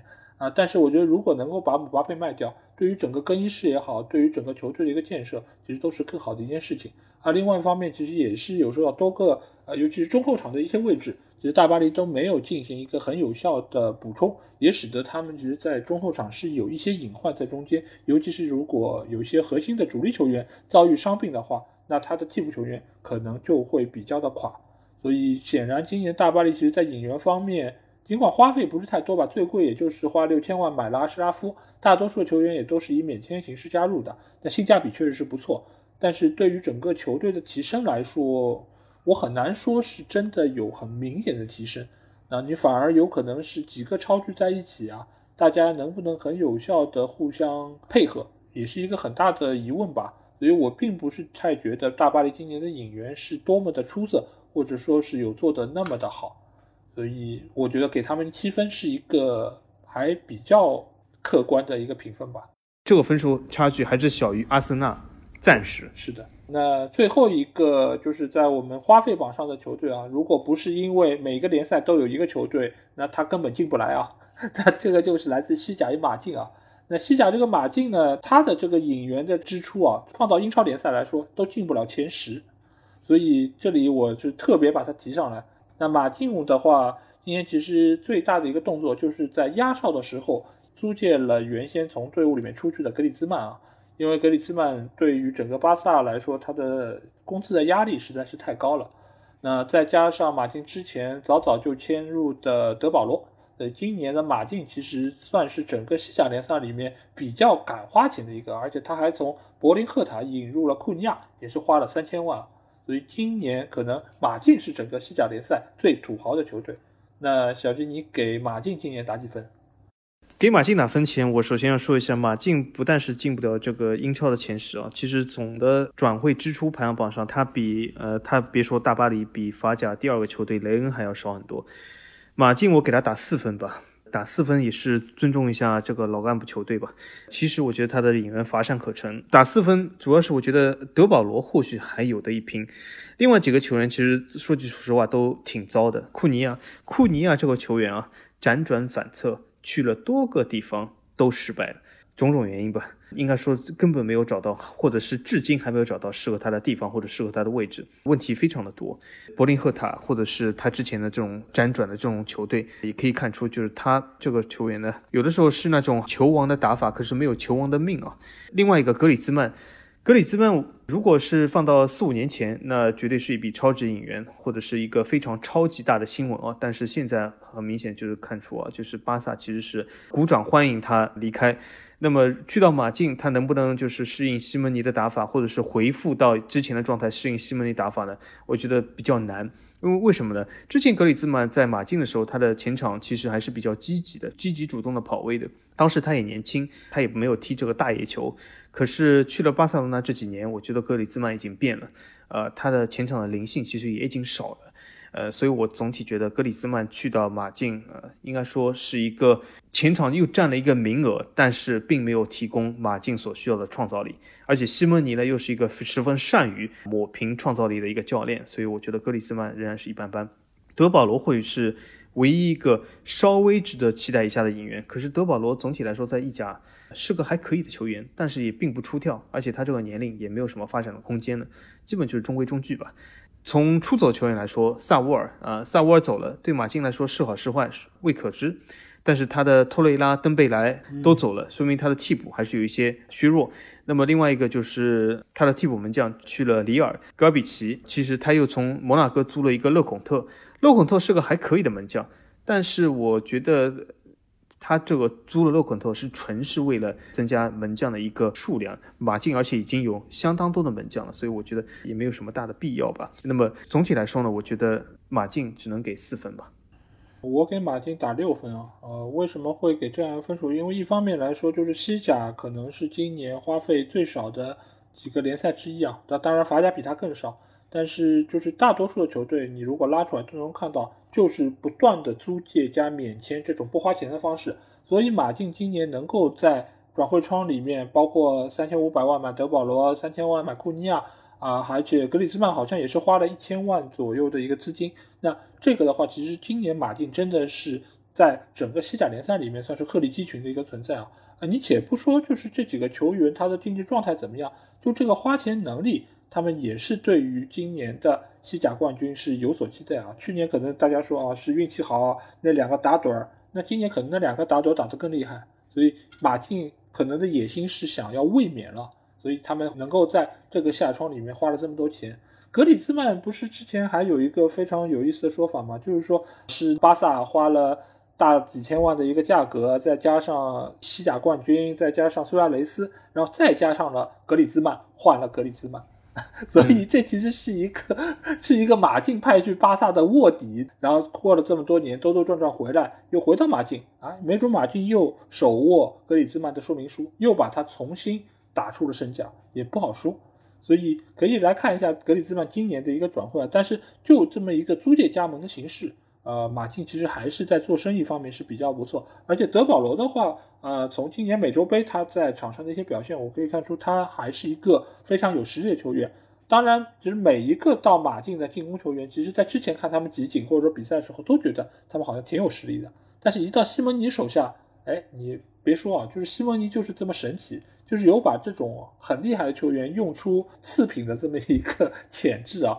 所以德保罗，我也不敢打包票说他到了马竞一定能有怎样的发挥，但是最起码从现在的情况上来说，他的这个引援就是一个及格的分数，而且他也把那些可能在他们队里面打不上球的那些球员都外租出去了，托雷拉也好，或者说是我们在黑店里面提到过的比托洛，呃，这几个球员其实都外租出去，所以他们整个的一个引援或者说卖人的情况就是一个及格的水平，有六分，我觉得差不多。好，那说完了这些花钱比较多的俱乐部啊，我们接下去来看看今年收入最高的几个球队啊。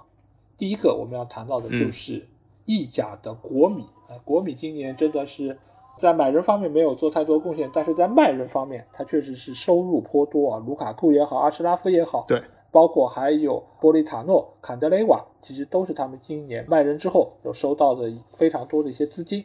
那小金，你给国米今年的引援打几分？国米今年引援，我们要结合实际情况。就国米不是那种突然之间什么豪挣两亿的这种俱乐部，而且国米呢，虽然他在这个财政上有十分大的困难，对吗？这个呃，敬伟哥也是受到了这个美国资本的这个压力，需要就是扭亏为盈。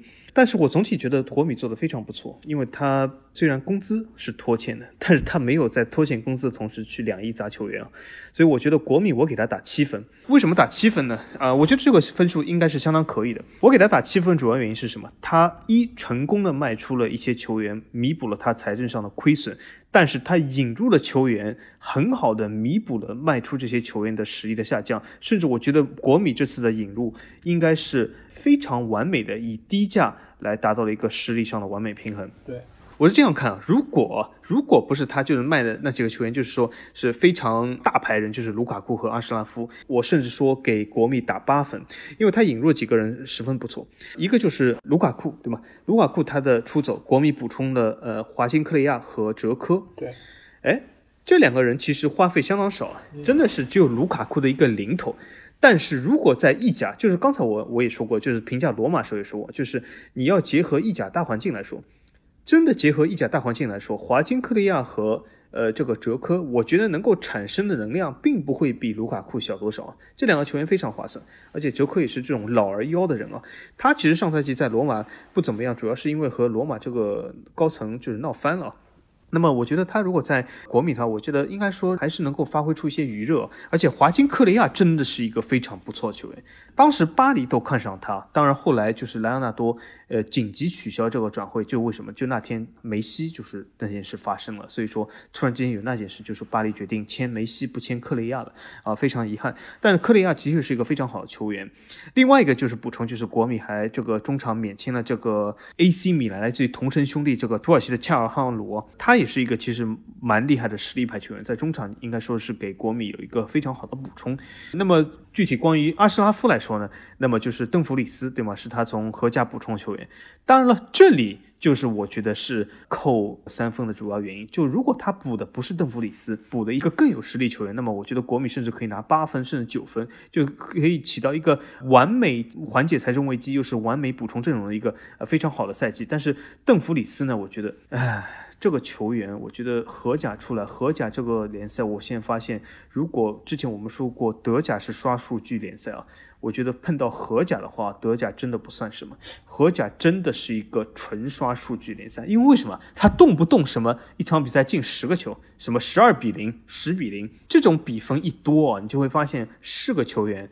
啊，等一下我会还会说另外一个荷甲出来球员，我这里先卖个关子。就你会发现是个球员，他的数据都很好，所以我觉得邓弗里斯能不能补充阿什拉夫，我有点怀疑。那么暂时给国米七分啊，我给到国米七点五分啊。我为什么会给他这么高的分数？其实一方面就是刚才我说到切尔西的时候是说卢卡库这个价格其实是有一点点贵了，就 No 姐的一个谈判能力来说，那。N o 姐的谈判能力，我还觉得贵，那说明什么问题？就是国米卖人这个价格卖的还不错。国米谈的好，对。而且你说阿什拉夫六千万这个价格不贵吗？我其实觉得也有点贵。所以这两笔也有点贵。对，这两笔买卖其实国米今年谈的是非常成功的，所以他们也很有效的就是啊补上了自己在财政上面的一个亏空啊。所以我觉得在这方面国米的分数就已经是不低了。而且他买进的这些人啊，华金科利亚这个球员，在这个下窗。最起码跟一半的英超球队扯上过关系，就说他们要买他，包括热刺、阿森纳还有西汉姆联等等一些球队都扯上过，说要跟华金科利亚有可能会加盟。那最后还是以租借的形式去到了国米，那这个谈判能力其实也是非常厉害。包括哲科的免签，包括邓弗里斯这个球员，如果是大家今年看了欧洲杯的话，对他的印象应该是极为深刻，帮助荷兰队是取得了比赛的胜利啊。那这个球员其实还是非常的让人印象深刻吧，尤其是在欧洲杯的那个阶段。当然，他能不能在意甲打出来，我还不好说。但是目前来说，他是一个有潜力的球员，而且一千两百五十万，呃，你要放到整个国买不了错。对对对，你在国际市场上还是一个非常实惠的价格。再加上他们还买了恰球王，恰球王啊，似乎米兰球迷对他的评价也是比较两极化吧。就是因为他在中场的一个表现也是稳定性不太够，而且他在今年在土耳其的表现似乎也不是特别好，所以这个免签能不能起到大家预期的作用，其实不好说。但是能够以这么少的钱买到这么多有实力的球员，我觉得国米今年的引援还是做得非常成功，而且因为他们也确实是需要钱来还他们不断的有那些借贷啊，包括还有各方各面的一个亏空的一个情况。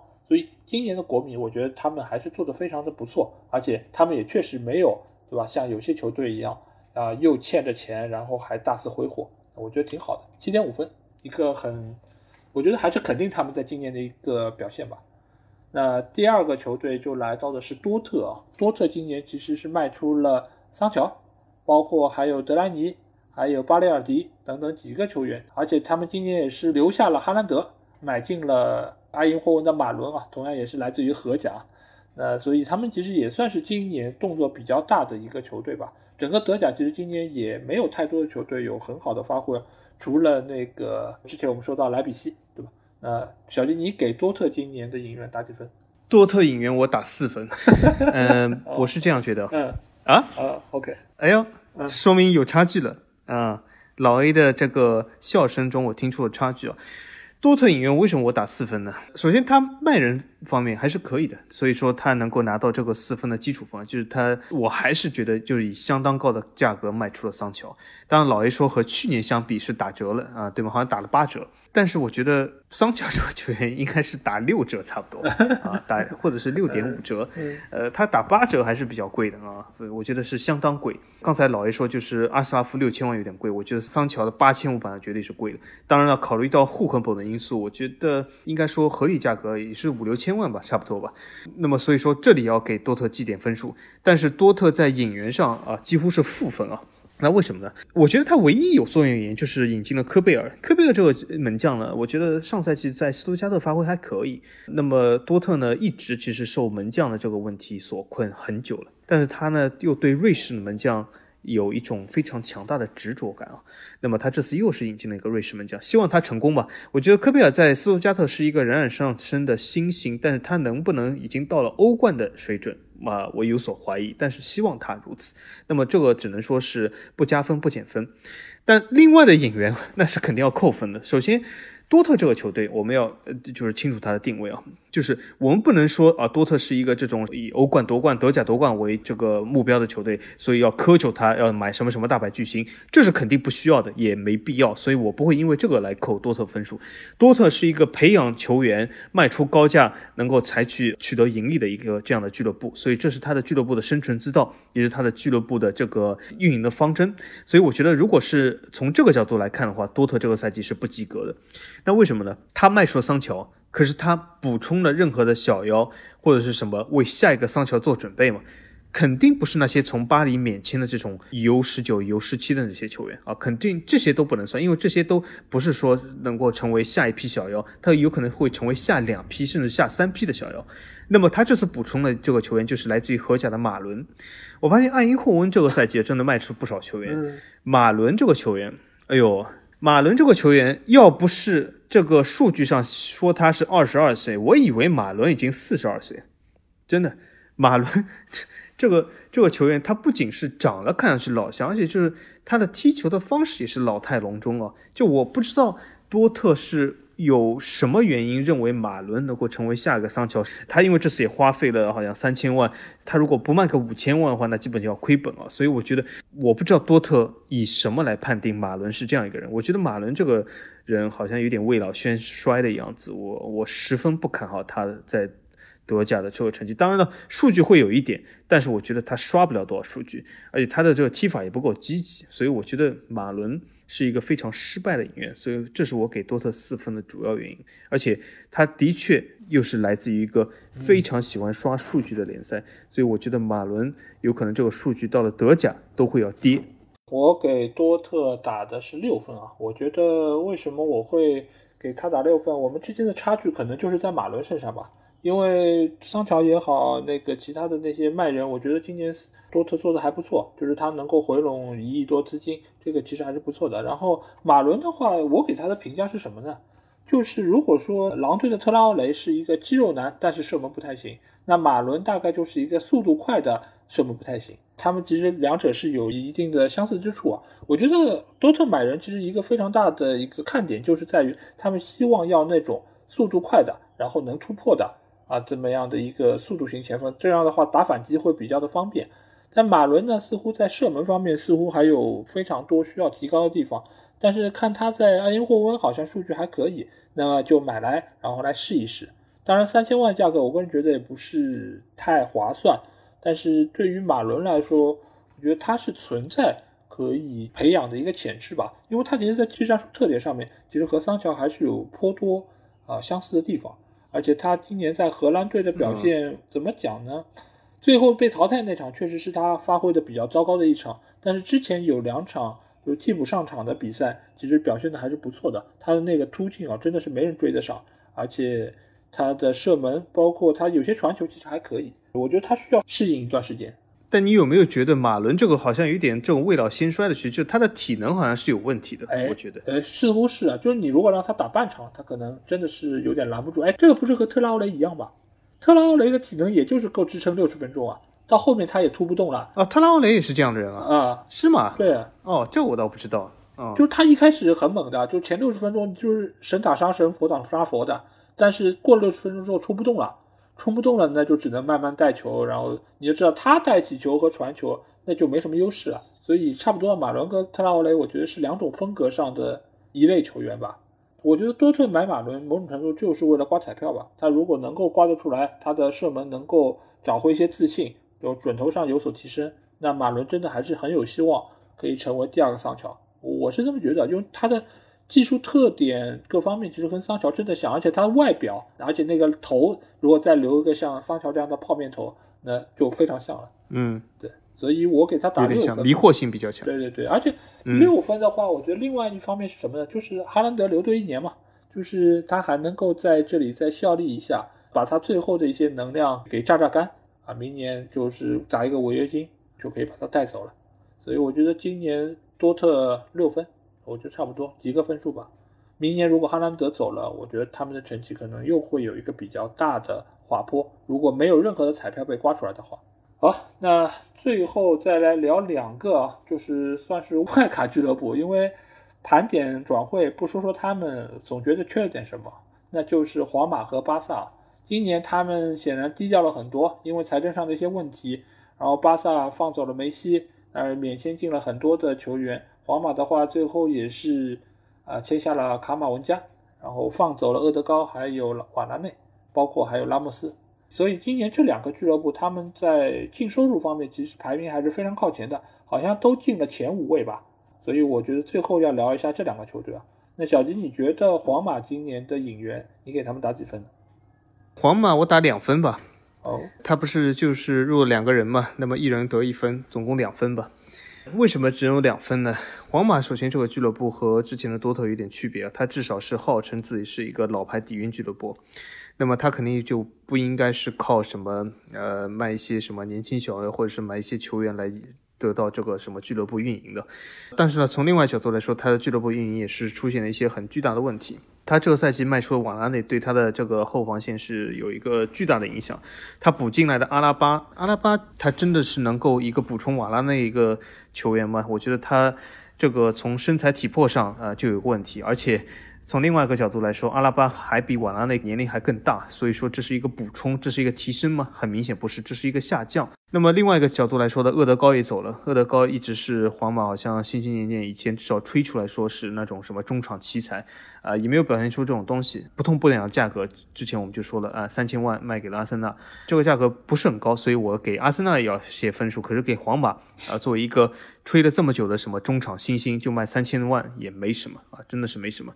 从他补充的球员来说，除了阿拉巴这个是和瓦拉内相比是一个直线的下降以外呢？那么卡马文加，卡马文加这个球员啊，三千万啊，这个赛季在皇马竟然是很多所谓的球迷就是说已经是一笔最大的引援，这笔引援甚至这个按数字来说啊，别说前十了，前十五就够呛啊，前十五应该是没有的三千万。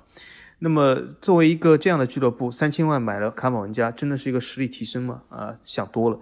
卡马文加啊，其实熟悉法甲都知道，卡马文加是一个不错的新星。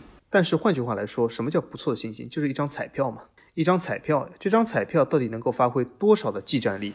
甚至在这个赛季的皇马，在这个中场、这个中路这个位置，能够发挥多少处的能量，很难说。但是三千万也不是一个很贵的价格，三千万的球员打出三千万的实力，这就是皇马能够得到的东西。那么为什么也只能得两分呢？他又不及格呢？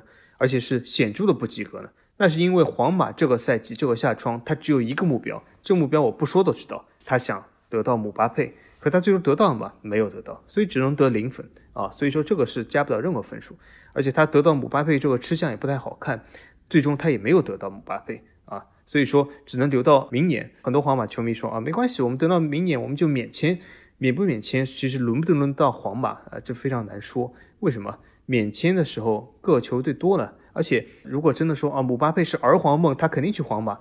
啊，我可以告诉大家，还有一个球员，他去了巴黎，他以前也有儿皇梦，他叫内马尔。儿皇梦、儿什么儿萨梦、儿离梦、儿联梦太多了，各种各样的球员都有儿什么梦，儿什么梦什么时候会成真？就他签约的时候会成真，如果没有签约，那都是说说的啊。那么其他来说呢？如果姆巴佩明年免签的话，啊，很有可能免签，这点我承认啊。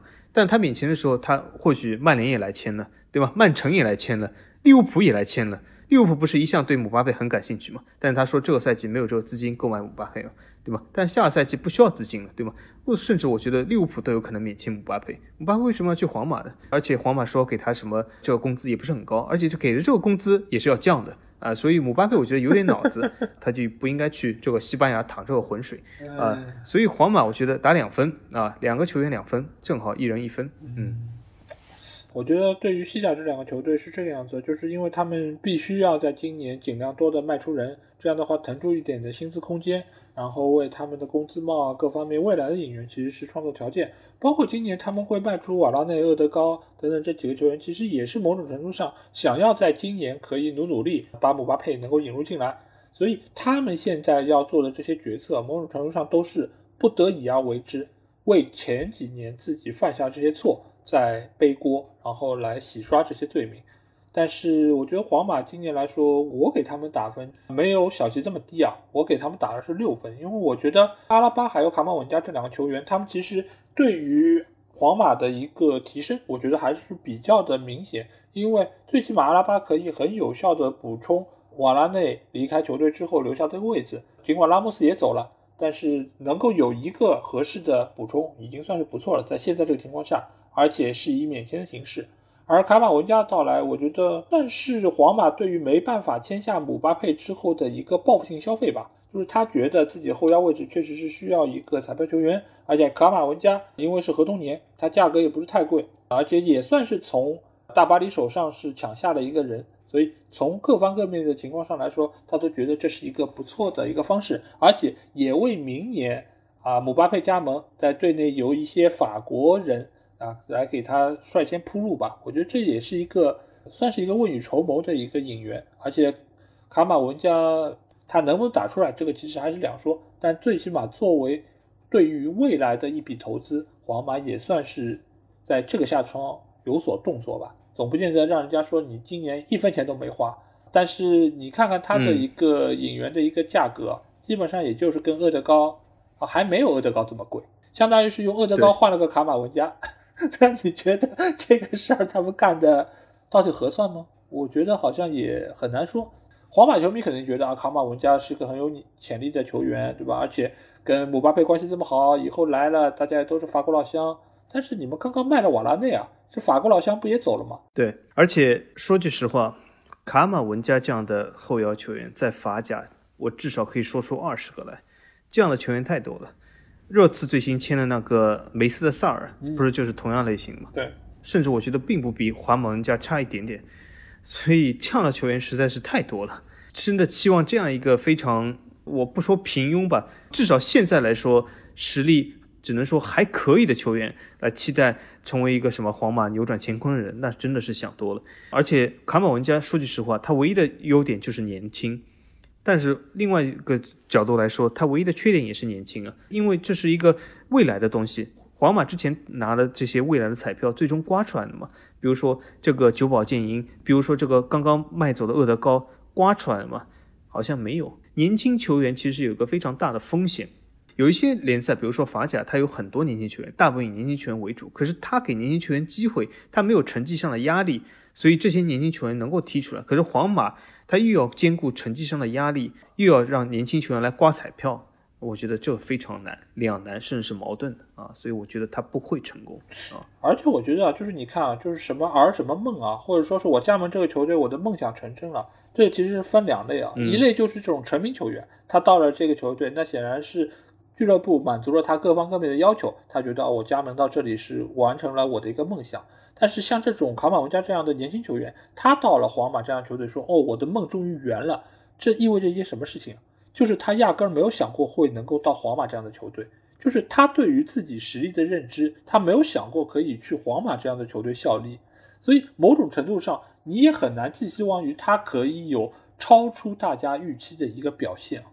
所以我觉得大家还是应该悠着点，不要对他有过多的一个期望啊。而且我觉得，就我对他有限的一些观感上来说，我觉得可能琼阿梅尼的表现可能要比他更好一点。啊，对啊，琼阿梅尼又是另一个嘛。所以我说这种球员在法甲我可以报出二十个来，对吗？琼阿梅尼又是另一个，所以这样的球员实在太多了，太多了。那最后我们聊一下巴萨吧。那巴萨今年他显然是比皇马的问题更加严重一点，否则他也不会放走梅西。那小金，你觉得你给巴萨打几分？综合来看，我给巴萨打三分吧，比皇马多一分。因为这多一分加的是因为悲情，真的是悲情啊！应该说，整个巴萨俱乐部被他的这个新选主主席，就是这个什么拉波尔塔裹挟了。拉波尔塔是一个。纯为自己考虑的一个，应该说是一个伪君子吧。啊，之前应该小人也谈不上是一个伪君子。那么他纯为自己考量，等于说是运作了很多东西，暗箱操作很多东西，最终呢就是把自己洗得非常的白，但是呢得到了一个非常坏的结果。所以说他肯定是一个非常低分的一个演员啊，两分或者三分。那么为什么给他三分呢？毕竟也是巴萨真的是拉爆他除外，很多这个巴萨的。管理者、会员、球迷都是类别煤球王，这是一个非常悲情的。这个发布会啊，我都看了，虽然这个西班牙语我并听不懂啊，而且因为是现实的翻译，翻译的人也没办法磕磕巴巴，因为这是口译嘛，非常的难。但是呢，我也体会得到，从这种情况下我都体会得到这个啊悲情，从这个发布会中，对吧？煤球王也哭了。呃，男儿有泪不轻弹，煤球王都哭了，所以说是这个背景肯定是有点分数的。另外来说呢，我觉得巴萨呢也是一个在拉波尔塔的带领下是一个非常胡乱操作的一个球队。他买的这些球员，他免签这些球员，甚至到最后一刻都有可能不能注册，啊，说明他的规划性是非常差的。那么从球员本身来讲呢，我觉得这些免签球员呢有些还行，比如说德佩在法甲踢了这么多赛季，应该说。不是那种一流的球星，但是呢，也是对巴萨一个很好的补充。加西亚，巴萨本身的出品，那么对巴萨是有点感情，虽然水平不怎么样，应该说在如此情况下，对巴萨还是有点好处的。阿圭罗老将，虽然本来是来和梅西团圆的，但是没有做到，但是呢，他的经验还是可以的。最后时刻吃进了这个吕克德容，我不知道为什么，我不知道为什么巴萨又要吃进一个前锋啊？或许是补充格里兹曼吧。但是吕克德容到底水平怎么样？老 A 应该有点印象，他不是和曼联交过手吗？塞维利亚时候。对，所以说整体来说，巴萨呢在处理这个他不想要的球员上呢，也处理的不好，几个他想卖的球员都没卖出去。但是有几个还不错的球员，他倒卖出去了啊。这里面有个我非常喜欢的托迪博，哈，是一个非常好的后卫，他到以一个比较低的价格卖给了尼斯。所以说，我觉得他在处理这个球员方面也做得不好。最后皮亚尼奇对吗？租借了也没有卖走。当然了，皮亚尼奇这样球员能够卖走是个奇迹啊啊，所以说这也不苛求巴萨。呃，那么总体来说呢，我觉得也一般般吧，三分啊，三分是比较合理，我觉得。我给巴萨打了六分啊，比皇马还要低零点五。我觉得这个打分其实一个非常重要的原因在于，我觉得今年的巴萨在难度上面要比皇马更大。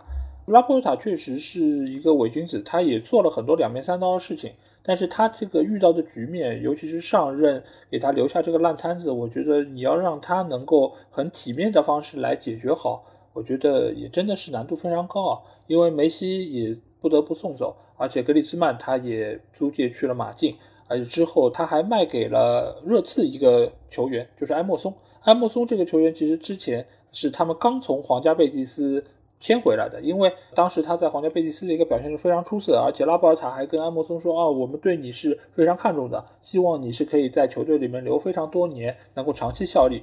最后就时隔一两个月就把他卖给了热刺，所以。这个时候，你说巴萨他是虚情假意也好，或者他真的是可能希望球员可以长期效力，但是他的工资已经没有办法让他签下这么多的球员，也使得他现在处在一种变卖家产的一个过程中。他只有先把这个窟窿堵上，才能够有机会能够在之后再慢慢的起来。所以我其实对他们也是处在一个非常矛盾的一个心态吧。我不能说我很同情他们，因为这也是之前他们犯下的错，自己现在在还债而已。但是目前的这么一个情况，尤其是巴萨这样一个老牌的球队啊，遇到这样的一个窘境，我觉得也是非常看不太过去，所以也只能寄希望于他们免签这些球员，德佩也好，阿奎罗也好，或者说埃里克加西亚能够有好一点发挥，能够让巴萨能够仍然待在前四的位置。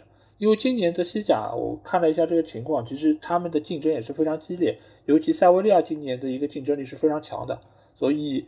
巴萨在经历这次重建之后，我希望他们还能挺住吧。否则的话，如果成绩一旦不好，明年没有欧冠可打，那可能对他们的伤害某种程度上是更大的。呃，所以我给他们一个及格分，六分吧。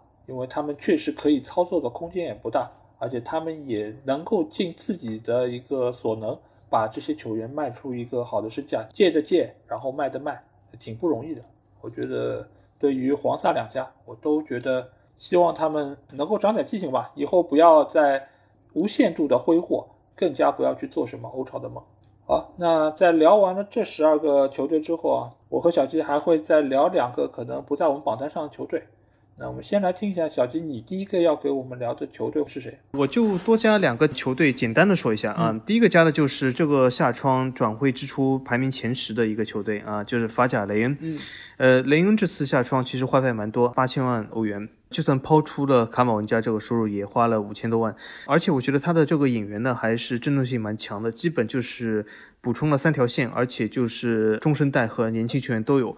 比如说后卫里面，他补充了八代。八代这个球员，其实，在朗斯上个赛季，我们看到朗斯的防守是相当不错的。其实八代其实有一个非常重要的功劳，而且八代这个真的是一个铁卫，呃，年纪相当轻。我觉得去到雷恩呢，给雷恩是一个后防线比较好的补充。上个赛季其实雷恩在后防线上并不好，而且这也是导致这个斯特凡被解职的一个主要原因啊。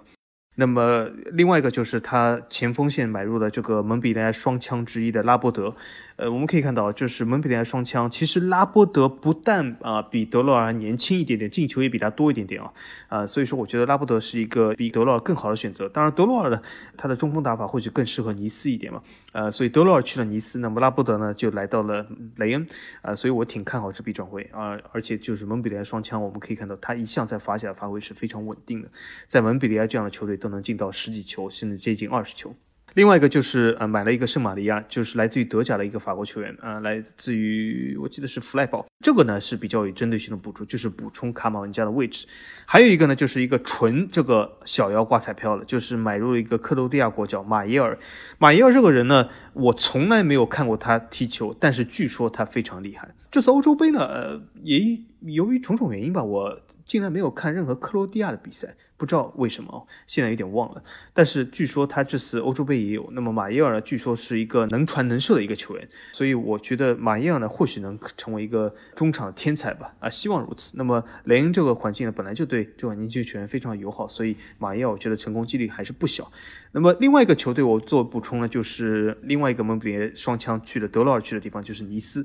尼斯这个赛季呢，成绩相当的好。我本来从来不是尼斯的球迷，但是我一个从来不是尼斯球迷，由于加迪的加盟，由于尼斯这个赛季打出了漂亮的行云流水般的进攻的球队啊，我正式成为了尼斯的粉丝。所以我推荐大家很多人就是看这个尼斯比赛，他的比赛的流畅度真的很高，他的进攻真的非常漂亮。那么从转会来说呢，他买入一个荷甲的边锋，哎，又是一个荷甲边锋斯滕斯，这是我觉得是尼斯这次众多转会里面。比较中庸的一个斯登斯这个人呢，非常的高，应该说这个身材呢，好像有点瘦高的程度，不太像一个边锋，所以他的速度爆发力也不是那么强，但是好像传球的意识还是不错。但是荷甲球员呢，我还是非常担心，我就觉得荷甲的球员真的是。数据跌得很厉害，就是尼斯这次几个荷甲出身球员，我觉得都不怎么样。比如说斯滕斯和这个小克洛伊威特，当然了，希望他们有一些出色发挥吧。但尼斯从另外一个角度来说呢，补足了一些非常好的球员啊，一个就是这个里昂买来巴尔，巴尔真的是一个非常好的年轻后卫、年轻边卫，里昂。就是卖走了巴尔，但补入了埃莫森，当然了，名气或许大一点，但是我觉得挺可惜的。巴尔，而且和当时的就是古伊里啊、那个卡克雷啊、切尔基啊，都是一代的里昂青训出来，真的离开里昂，我觉得挺可惜的。我甚至觉得巴尔离开里昂比梅西离开巴萨更让我难过。嗯，但是怎么说呢？世界就是要这样过下去。那么巴尔幸好也是去了尼斯，加盟了加迪耶，我觉得还行。另外一个重要演员，我就觉得就是呃那个。托蒂博正式买断了啊，我觉得是一个很好的选择。托蒂博这个中卫呢，正面防守能力还可以，但你说他真是一个铁卫嘛？不至于。但是托蒂博是一个脚下能力出众的一个球员，那么很适合加迪耶这种打法，呃，一个很会出球的中后卫。所以我说，我觉得。呃，托蒂博是一个很好的补充。那么其他来说呢，他还引入了一个非常帅的门将，就来自于巴黎的布尔卡。这里我要说一下，就他的颜值非常高。有的时候，所以我说颜值非常重要，就是布尔卡的颜值是给尼斯一个很好的补充啊。所以这就是我两个主要就是在加的球队啊，就是给大家介绍一下。我这边要介绍的第一个球队是来自于今年。啊，就是在花费榜单上被我漏掉的那个英超球队啊，也就是排名第六位的阿斯顿维拉。因为维拉今年主要的其实收入是来自于格里利什的那一亿英镑的一个转会费，所以今年他们把这些钱也花的七七八八了。主要就是换了三个球员，就是诺里奇的布恩迪亚，还有南普顿的丹尼斯，包括来自于勒沃库森的里昂贝利。这三个球员其实。呃，刚刚买进来，现在已经基本上在球队里面站稳了主力位置，而且都有比较好的一个发挥。丹尼斯在锋线箭头上，尤其是在沃特金斯受伤的这段时间里面，他都奉献出了自己比较好的一个进球状态，延续了自己在南安普顿这样一个就是把握机会能力比较强的这么一个特点啊。而布恩迪亚的到来，其实是能够很有效的补充格里利什出手之后，阿斯顿维拉中场。的一个缺憾吧，因为他可能在带球方面不如格里利什这么的出色，但是他在传球和大局观，包括还有远射方面，其实是一点也不比格里利什逊色，而且某种程度上他的传球的准确度是要比他更加好的。所以我觉得这笔引援啊，他尽管只有格里利什转会费的三分之一，但是却起到了非常出色的一个效果。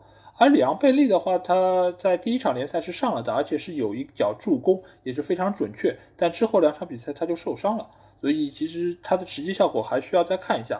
但是我觉得他对于球队的一个适应能力好像还是体现非常不错，因为他在第一场上场的那个阶段，还是在左边路的突破非常的犀利，能够给到球队非常好的一个支援。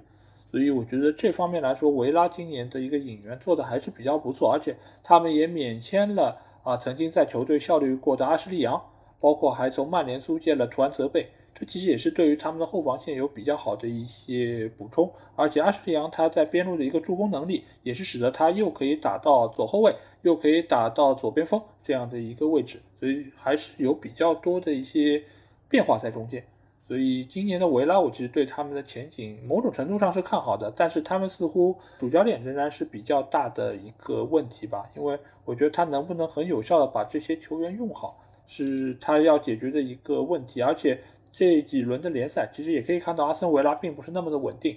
尽管在进攻线上好像是看上去有声有色，但是好像整体在防守方面的问题还是比较多。尤其是我其实也提到过多次，就是对方很容易从他们的左边后卫的位置突进来之后传中，传中的落点其实他们的把握也是非常有问题啊。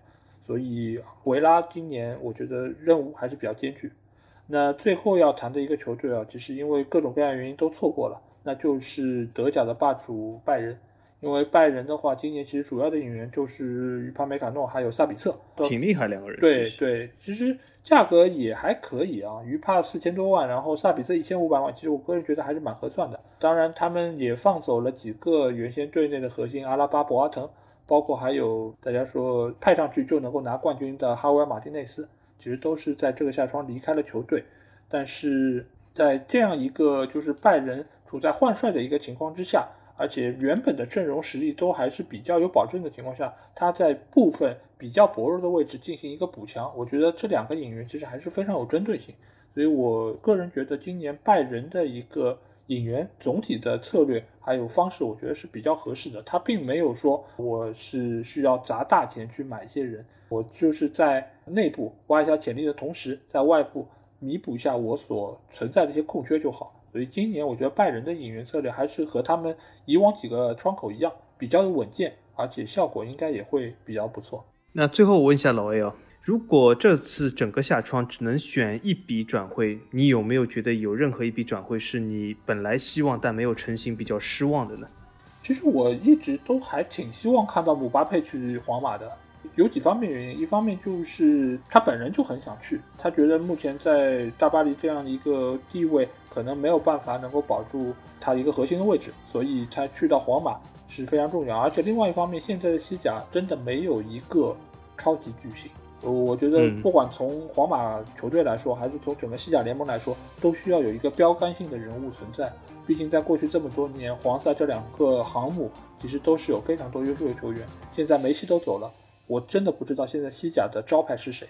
难道是阿奎罗吗？总不见得是德佩吧？或许是格里兹曼呢？谁知道呢？嗯，对。如果说。这次有一个非常失望，最后没有成型转会，我觉得是里昂最终没买到阿兹蒙了。哎呀，我我最后一天，我起床以后是一直刷对报的网站，就是要看阿兹蒙能不能签啊。最终是黄了，彻底黄了。哎，真的是没意思。哎，阿兹门这个球员，我觉得他的颜值也非常适合里昂，我就很期待这个球员。我看他集锦看了好多遍，就觉得很适合这样瘦高的球员，这样中锋。而且里昂正缺的就是一个这样的中锋，最后没有成型，真的是太可惜了，所以让我非常的惋惜啊！而且就是这次让我对里昂的这个转会也不满意啊，就是阿兹门没有吃进，而且他这价格也不高，是一个很好的价格，很好的球员，很好的颜值，啊，最后没吃进，太可惜了。那今天这期节目我们也说了十几个俱乐部啊，而且这个时间又非常的长。那如果你们听了我们这期节目，呃，有你们自己认为想要说的一些观点，也可以在我们的评论区留言啊。同时，如果想要跟我们直接交流，可以来加我们群，只要在微信里面搜索“足球无双”就可以找到。